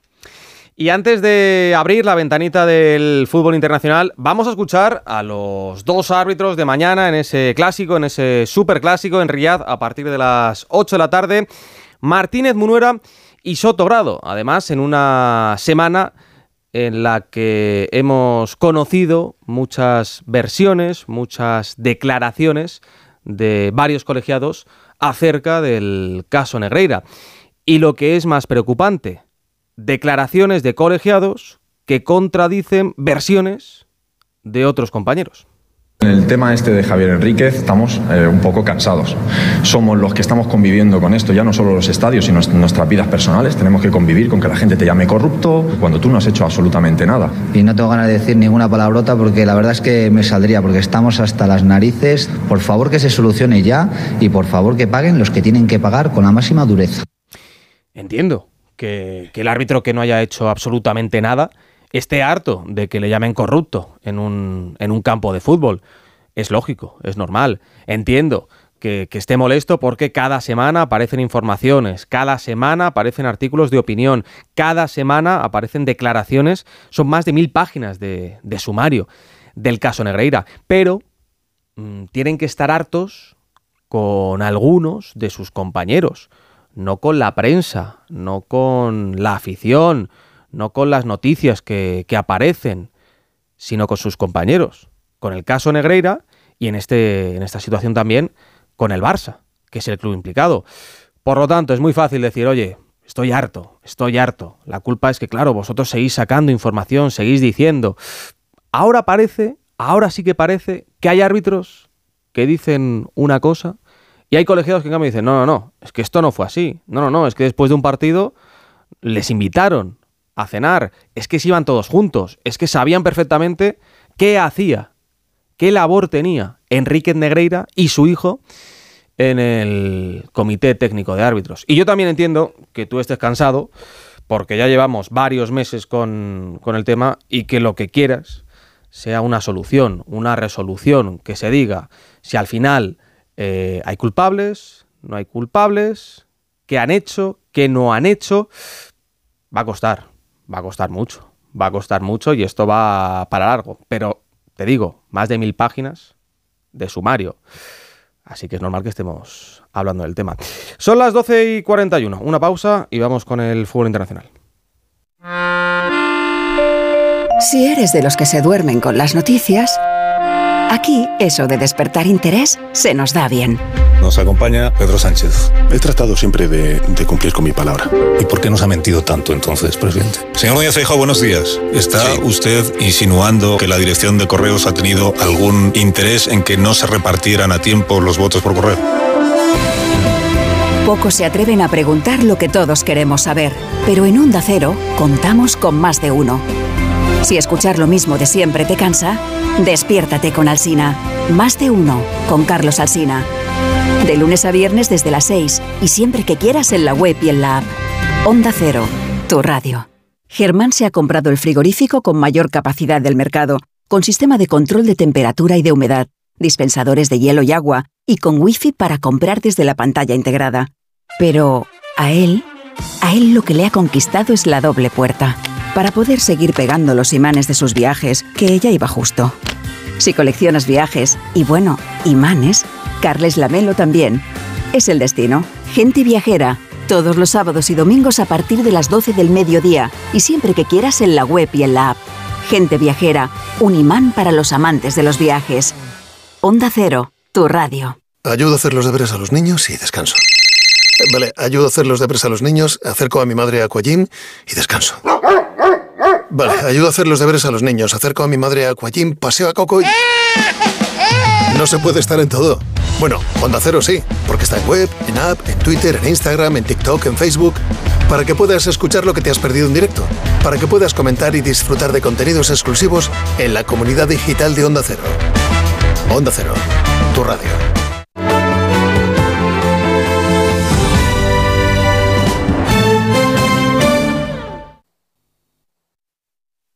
Right about now, the funk soul. Tête de Kylian Mbappé. Allez, Allez, Kylian Ronaldo y Sánchez Ronaldo. En la propina Leo, el mejor que le va a pegar. Pues a las 12 y 43 abrimos ya la ventanita al fútbol internacional. Miguel Venegas, ¿qué tal? Buenas noches. Hola, ¿qué tal? Muy buenas. Hombre Premier, Jesús López, buenas noches. Buenas noches, good evening. Y el uomo, l'uomo de la serie A. Mario Gago, ¿qué tal? Buenas noches. Buonasera, caro Gonzalo. Buenasera, así me gusta, que todavía no nos hemos ido a la, a la cama. Eh, Venegas, Jesús, empezamos por la Premier, ha ganado el City, pero sufriendo, sufriendo lo lindo. Sí, bueno, eh, la primera parte yo creo que fue mejor el, el, Newcastle claramente. Empezó el partido ya con un gol anulado por eh, escaso margen y fue un equipo que supo encontrarle las cosquillas a la defensa del City, eh, las espaldas de la defensa del City que salía con, con Rubén Díaz y con Ethan Ake. Eh, aún así, con el golazo de Bernardo Silva, el City se, se adelantaba, pero dos goles de Isaac y de Gordon eh, ponían a las Hurracas por delante. Segunda parte claramente del City, que, en el que atacaba mucho, pero no conseguía encontrar portería. Y claro, en ese momento, cuando tienes un as en la manga, un as belga en la manga que se llama Kevin De Bruyne, lo sacó en el 70 de partido y en el 74 ya había dado una asistencia, perdón, ya había marcado un gol, eh, asistencia de Bernardo Silva. Luego, además, dio otros pases fantásticos para Oscar Bob en el descuento para ese 2-3. Y el City que sigue eh, hacia arriba, cinco derrotas consecutivas después de ese mal momento que tuvo antes de Navidades. Siempre decimos que las Navidades marcan mucho y las Navidades han sido claramente azul celestes. La buena noticia, Miguel, es el regreso. Es verdad que ya había jugado Kevin De Bruyne, pero que vuelve, que marca, que deja buenas sensaciones, que es pata negra en, en Radio Estadio. La mala eh, continúa siendo la, la, ausencia de Haaland, ¿no? Sí, fíjate que eh, lo hablábamos en Navidad, ¿no? Que se suponía que después de bueno, que para, para, Año Nuevo, para la jornada de, de FA Cup que iba a volver a Haaland y hoy estaba todavía fuera de la convocatoria. Bueno, no sí, no solo eso, perdona Miguel, sino que además ha sufrido un, una recaída ¿eh? en su lesión y hasta febrero por lo menos nada. Pues fíjate, pero claro, es que habláis de Kevin De Bruyne, nos habíamos olvidado de él. Eh, se lesionó en agosto, eh, todo había pasado, ya, ya no, no, nos acordábamos ni que existía y hoy ha llegado para. Es que no ha salido para dar buenas sensaciones, ha salido para remontar el partido. Cuando él ha salido, el Newcastle ganaba 2 a 1 y él con un gol, un golazo y una asistencia ha levantado el partido solo. Pues bueno, ahora no va a estar Haaland eh, un tiempo, pero bueno, yo me imagino que en la cabeza de, de Guardiola hasta que llegue para cuando lo va a necesitar de verdad, que es abril y mayo, claro. Jugador totalmente determinante, Kevin De Bruyne con Haaland, veremos eh, sobre todo el noruego, si se recupera, si se recupera bien, ya no tanto para los octavos, porque es cierto que el City tiene unos octavos de Champions eh, bastante sencillos ante, ante el Copenhague, ¿es? Sí, ¿no? Sí, es ante el Leipzig, ¿no? No, el Leipzig, Leipzig es el, no. Madrid. Copenhague, Copenhague. el Copenhague, el Copenhague. Ah, eso Entonces, es verdad, bueno, Copenhague. pero el Leipzig fue el año pasado. A partir de a partir de cuartos tiene que estar Haaland, tiene que estar bien Kevin De Bruyne porque ahí eh, competir va a ser muy duro. En cuanto a una pequeña ventaja, perdona Gonzalo, rápidamente, Sí. que tienen ahora una parada técnica, es decir, la gente no sabe, mucha gente sabe esto, pero ahora mismo la Premier está en su parón de invierno ¿qué hacen? Dividir una jornada en dos semanas distintas. Ahora el City eh, tiene 13 días hasta el Ah. próximo partido de, de Copa y no vuelve a jugar premio hasta el día 31 de, de enero. Con lo cual Dhabi, ¿no, hay, hay parón en- escondido. Ah, bueno, un poco como ha pasado en la, en la Bundesliga, que, que ha vuelto este, este fin de semana. Eh, no para el fútbol en España, aunque ha habido un pequeño parón, ligero parón en, Navidades. Y en Italia, Mario, eh, hoy victoria de los dos rivales, de los españoles en Champions, victoria del Nápoles y gran victoria de- del Inter, que, que es líder y que deja muy buenas sensaciones, ¿no? Ofensivo, sobre todo. Voy a dar un número que yo creo que es letal. 49 goles en 20 partidos lleva el Inter. Son 20 más que la Juventus, que es su perseguidor y que momentáneamente está a 5 puntos, al menos hasta que juegue el martes que viene, este próximo martes, contra el Sassuolo en casa. Un eh, Inter que con eh, Lautaro Martínez, 18 goles en 18 partidos, anotando tras una buena jugada de Di Marco, anotando de penalti, con Enquitarian un nivel eh, fantástico en el centro del campo, con Sananoglu anotando de penalti, anotando de jugada después de un taconazo de Marcus Thuram, que también ha marcado. Bueno, ha desplegado hoy el arsenal ofensivo el, el Inter y ha demostrado que si están al nivel máximo, a nivel top, es uno de los mejores equipos de Europa. No ya es el gran favorito para el Scudetto, no ya es me atrevo a decir ligeramente favorito a la eliminatoria contra el Atlético de Madrid por lo ofensivo que, está demostrando y por el nivel de Lautaro y, y compañía, sino que es que no, no hay nadie en Europa que haya marcado tantos goles en una liga quitando el Bayern, que lo del Bayern es una locura, ¿no? Con Harry Kane y demás, pero el Inter está muy muy bien. Y del Napoli destacar que, bueno, se han concentrado toda la semana han, es- han estado en, en la ciudad deportiva concentrados, durmiendo allí, sin las familias y demás, y han logrado ganar a la épica contra la Salernitana en un derby que, donde han fallado varias ocasiones. Hoy ha sido titular yo Simeone, no ha estado Simen, pero un penalti al final del primer tiempo, que además lo ha tenido que ver el VAR, y una falta lateral en la que se choca el defensa de la Salernitana con el portero Ochoa.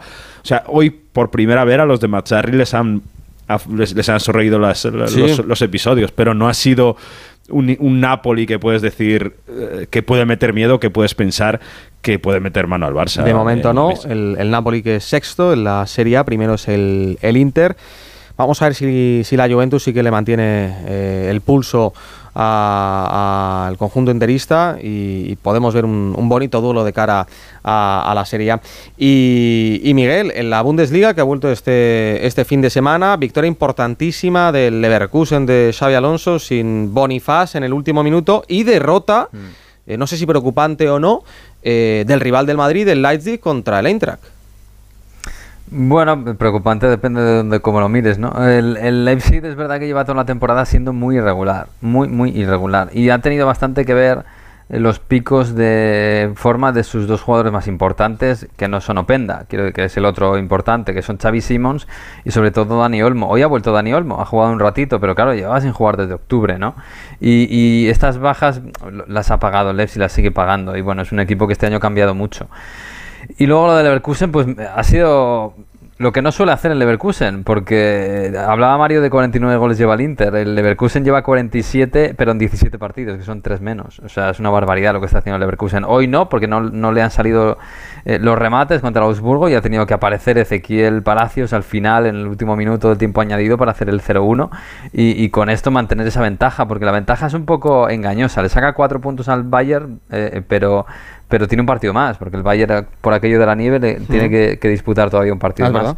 Así que ahí resiste el Leverkusen, es una resistencia. Y lo de Bonifaz, claro, que contaba eh, Xabi Alonso con que se iba a ir a la Copa África, al final no va a la Copa África, pero se ha lesionado. Y por eso no va a la Copa África, así que lo va a perder igualmente. Vamos a ver si Schick, que hoy ha sido el delantero, eh, coge la forma y hace un poquito no olvidar, pero bueno, le, le suple bien. No es lo mismo, ¿eh? Bonifaz que, que sí. No, no, no. Venegas, Este no. Jesús, Mario, abrazo fuerte y a descansar. Abrazo, hasta mañana. Hasta mañana. Dejamos el fútbol y nos vamos a Australia.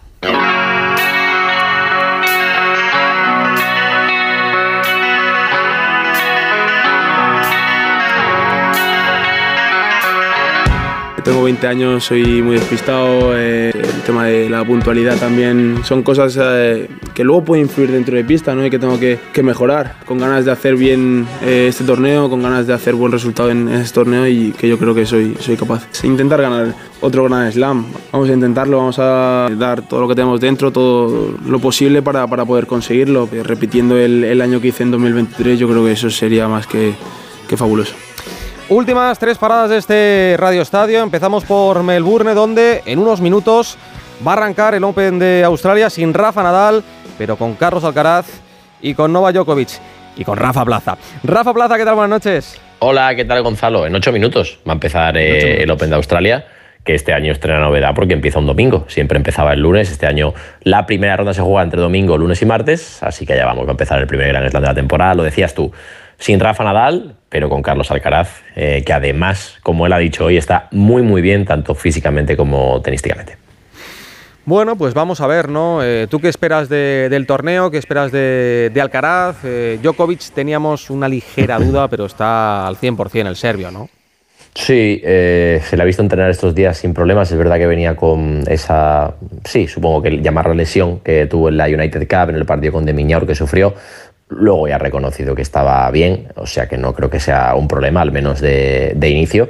Evidentemente que ha ganado 10 veces como para que no sea, no, sea el favorito, ¿no? Australia, dentro de que Djokovic es un tenista, bueno, el mejor de la historia en número de Grand Slam, Australia es a Djokovic lo que París a Rafa o, Wimbledon a Federer, ¿no? Su, territorio.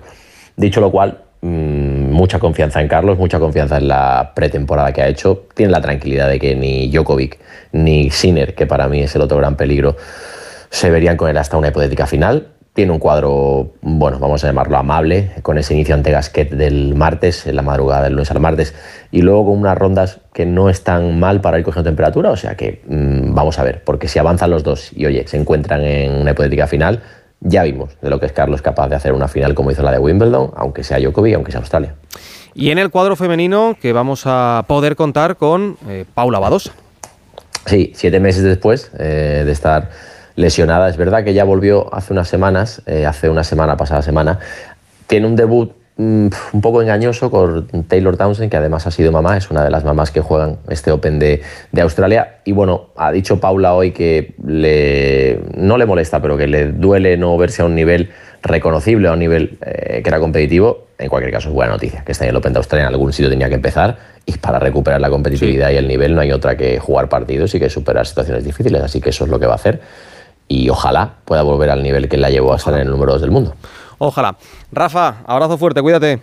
Otro para ti, chao. Y de Australia volvemos a Arabia, a Riyadh, sí, a Riyadh, porque después de las primeras seis etapas, hoy jornada de descanso y mañana desde ahí va a salir la séptima jornada con Carlos Sainz como líder de la general en el Dakar. Estamos en el Ecuador, pero no está nada mal. Sergio Lillo, ¿qué tal? Buenas noches. Buenas noches, Gonzalo. ¿Cómo estáis? ¿Todo bien hay por que confiar, ¿eh? Hay que confiar. Sí, sí, sin duda, sin duda, hay que confiar. Eh, pero bueno, es cierto que Carlos lleva ya 17 Dakares, mucha experiencia detrás, le han pasado mil y una cosas y hoy en el día de, descanso eh, nos ha recalcado eso, que, que no se puede lanzar las, las, campanas al vuelo, que él va a seguir como el Cholo Simeone día a día, etapa a etapa y bueno, queda el camino por delante, pero eh, está claro que si se lo hubiesen dicho que a la etapa de descanso iba a llegar con 20 minutos sobre el segundo clasificado y que dos de los favoritos, Peter Ansel y Alatilla, iban a estar fuera de juego, ostras, yo creo que lo hubiese firmado sin lugar a dudas. Y de los favoritos, Sergio, el que, el que queda vivo, el, único rival entre comillas que puede tener Carlos es Loeb, ¿no? Sí, eh, Sebastián Loeb al final es el principal rival, porque recordemos que el segundo clasificado es Matías Ekstrom, compañero de Carlos que el propio Carlos no le descartaba para la pelea, porque aunque sean compañeros de equipo, eh, es un tío muy rápido que, al final Audi le dos, dos coches en liza, que no sea solo la apuesta por uno, porque en el caso de que pase algo, por lo menos tendrán un, plan B. Pero bueno, eh, como digo, mañana tenemos la, etapa más larga del rally, 483 kilómetros. Eh, todavía hay varias etapas de más de 400 kilómetros, con lo cual, oye, está todo abierto y, y hay ir día a día para que se vaya consolidando y que, que no haya ningún tipo de problema. Pues sí, ojalá, ojalá pueda ganar ese cuarto Dakar, pero piano piano como Adriano Celentano. Abrazo fuerte, Lillo. Un abrazo, cuidaros. Y cerramos este trayecto con la tercera y última parada en Alemania, donde mañana la selección se la juega en ese europeo de balonmano. Yo creo que nos la jugamos, Héctor, ante Rumanía. Héctor Rodríguez, ¿qué tal? Muy buenas. ¿Qué tal, Gonzalo? Muy buenas noches. Sí, nos la jugamos, nos la jugamos. Sí, ¿no? Eh, a ver, Sí, sí, porque a partir de ahora, digamos que la escandalosa derrota de la primera jornada por 10 goles de desventaja contra Croacia ha provocado que ahora mismo el combinado español no pueda cometer ni un solo error de aquí hasta eh, prácticamente concluir el campeonato. Tiene que ganar todos los partidos. La diferencia de goles además va a lastrar muchísimo en la segunda ronda. Pero bueno, en principio este partido debe ser ante el rival más flojo del grupo. Eh, Rumanía cayó por 7 goles de ventaja en la primera jornada contra Austria, que también debe ser entendido como un rival menor, con lo cual debe ser un partido asequible para el combinado español, para recuperar sensaciones, para meterse definitivamente en el campeonato, lo que no sucedió en la primera jornada, y para ir también adaptando a, la nueva incorporación, ¿no? Porque además de la dolorosísima derrota, histórica derrota de España contra Croacia de la primera jornada del europeo, eh, em, otra de las noticias negativas fue la lesión de Miguel Sánchez Migallón, pilar defensivo. Ha habido que realizar un cambio de prisa y corriendo porque sufre una fractura en un dedo de la mano el jugador de Nación perdón, nació en Ciudad Real y ha tenido que ser llamado de urgencia Virán Morros, un Virán Morros que no participaba en la selección española prácticamente desde los últimos Juegos Olímpicos y a sus 40 eh, años de edad pues milita en la Liga Suiza, en el Winter Tour y que pues pese a todo volvía ilusionado al que es eh, su equipo, sin duda, su familia, aunque es así, con la decepción de hacerlo por la lesión de un compañero. Bueno, pues con mucha sorpresa, eh, siempre que vienes con una circunstancia de una lesión de un compañero, pues nunca es agradable, pero, pero bueno, la verdad que siempre contento de estar aquí, tratar de apoyar al equipo al máximo, de ayudar y, ya está. Lo importante es recuperar un poquito la confianza. Mañana será un partido importante para eso. Eh, tenemos que todos coger un poquito más de confianza y yo creo que, que el equipo pues poco a poco irá retomando su rumbo. Ojalá mañana ese partido a las 6 de la tarde que vamos a oír aquí en Radio Estadio desde Mannheim, Rumanía, España, con la narración de Héctor Rodríguez. Héctor, abrazo fuerte, a descansar, cuídate. Chao, buenas noches.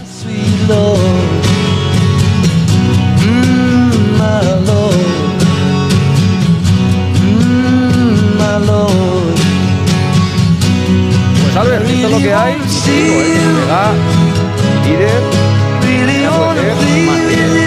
Bueno, comienza la segunda vuelta. Juegan Andorra a las 2 de la tarde. Y sí, la segunda división está muy igualada por arriba. Le ganes de momento líder. Vamos a ver si le dura. Está bonito, está bonito el tema. Hasta aquí esta sesión nocturna de Radio Estadio con Alberto Fernández en la producción, con David Peñalba en la técnica. Ahora les dejamos con la Rosa de los Vientos y nosotros volvemos mañana a las 3 de la tarde con más Radio Estadio.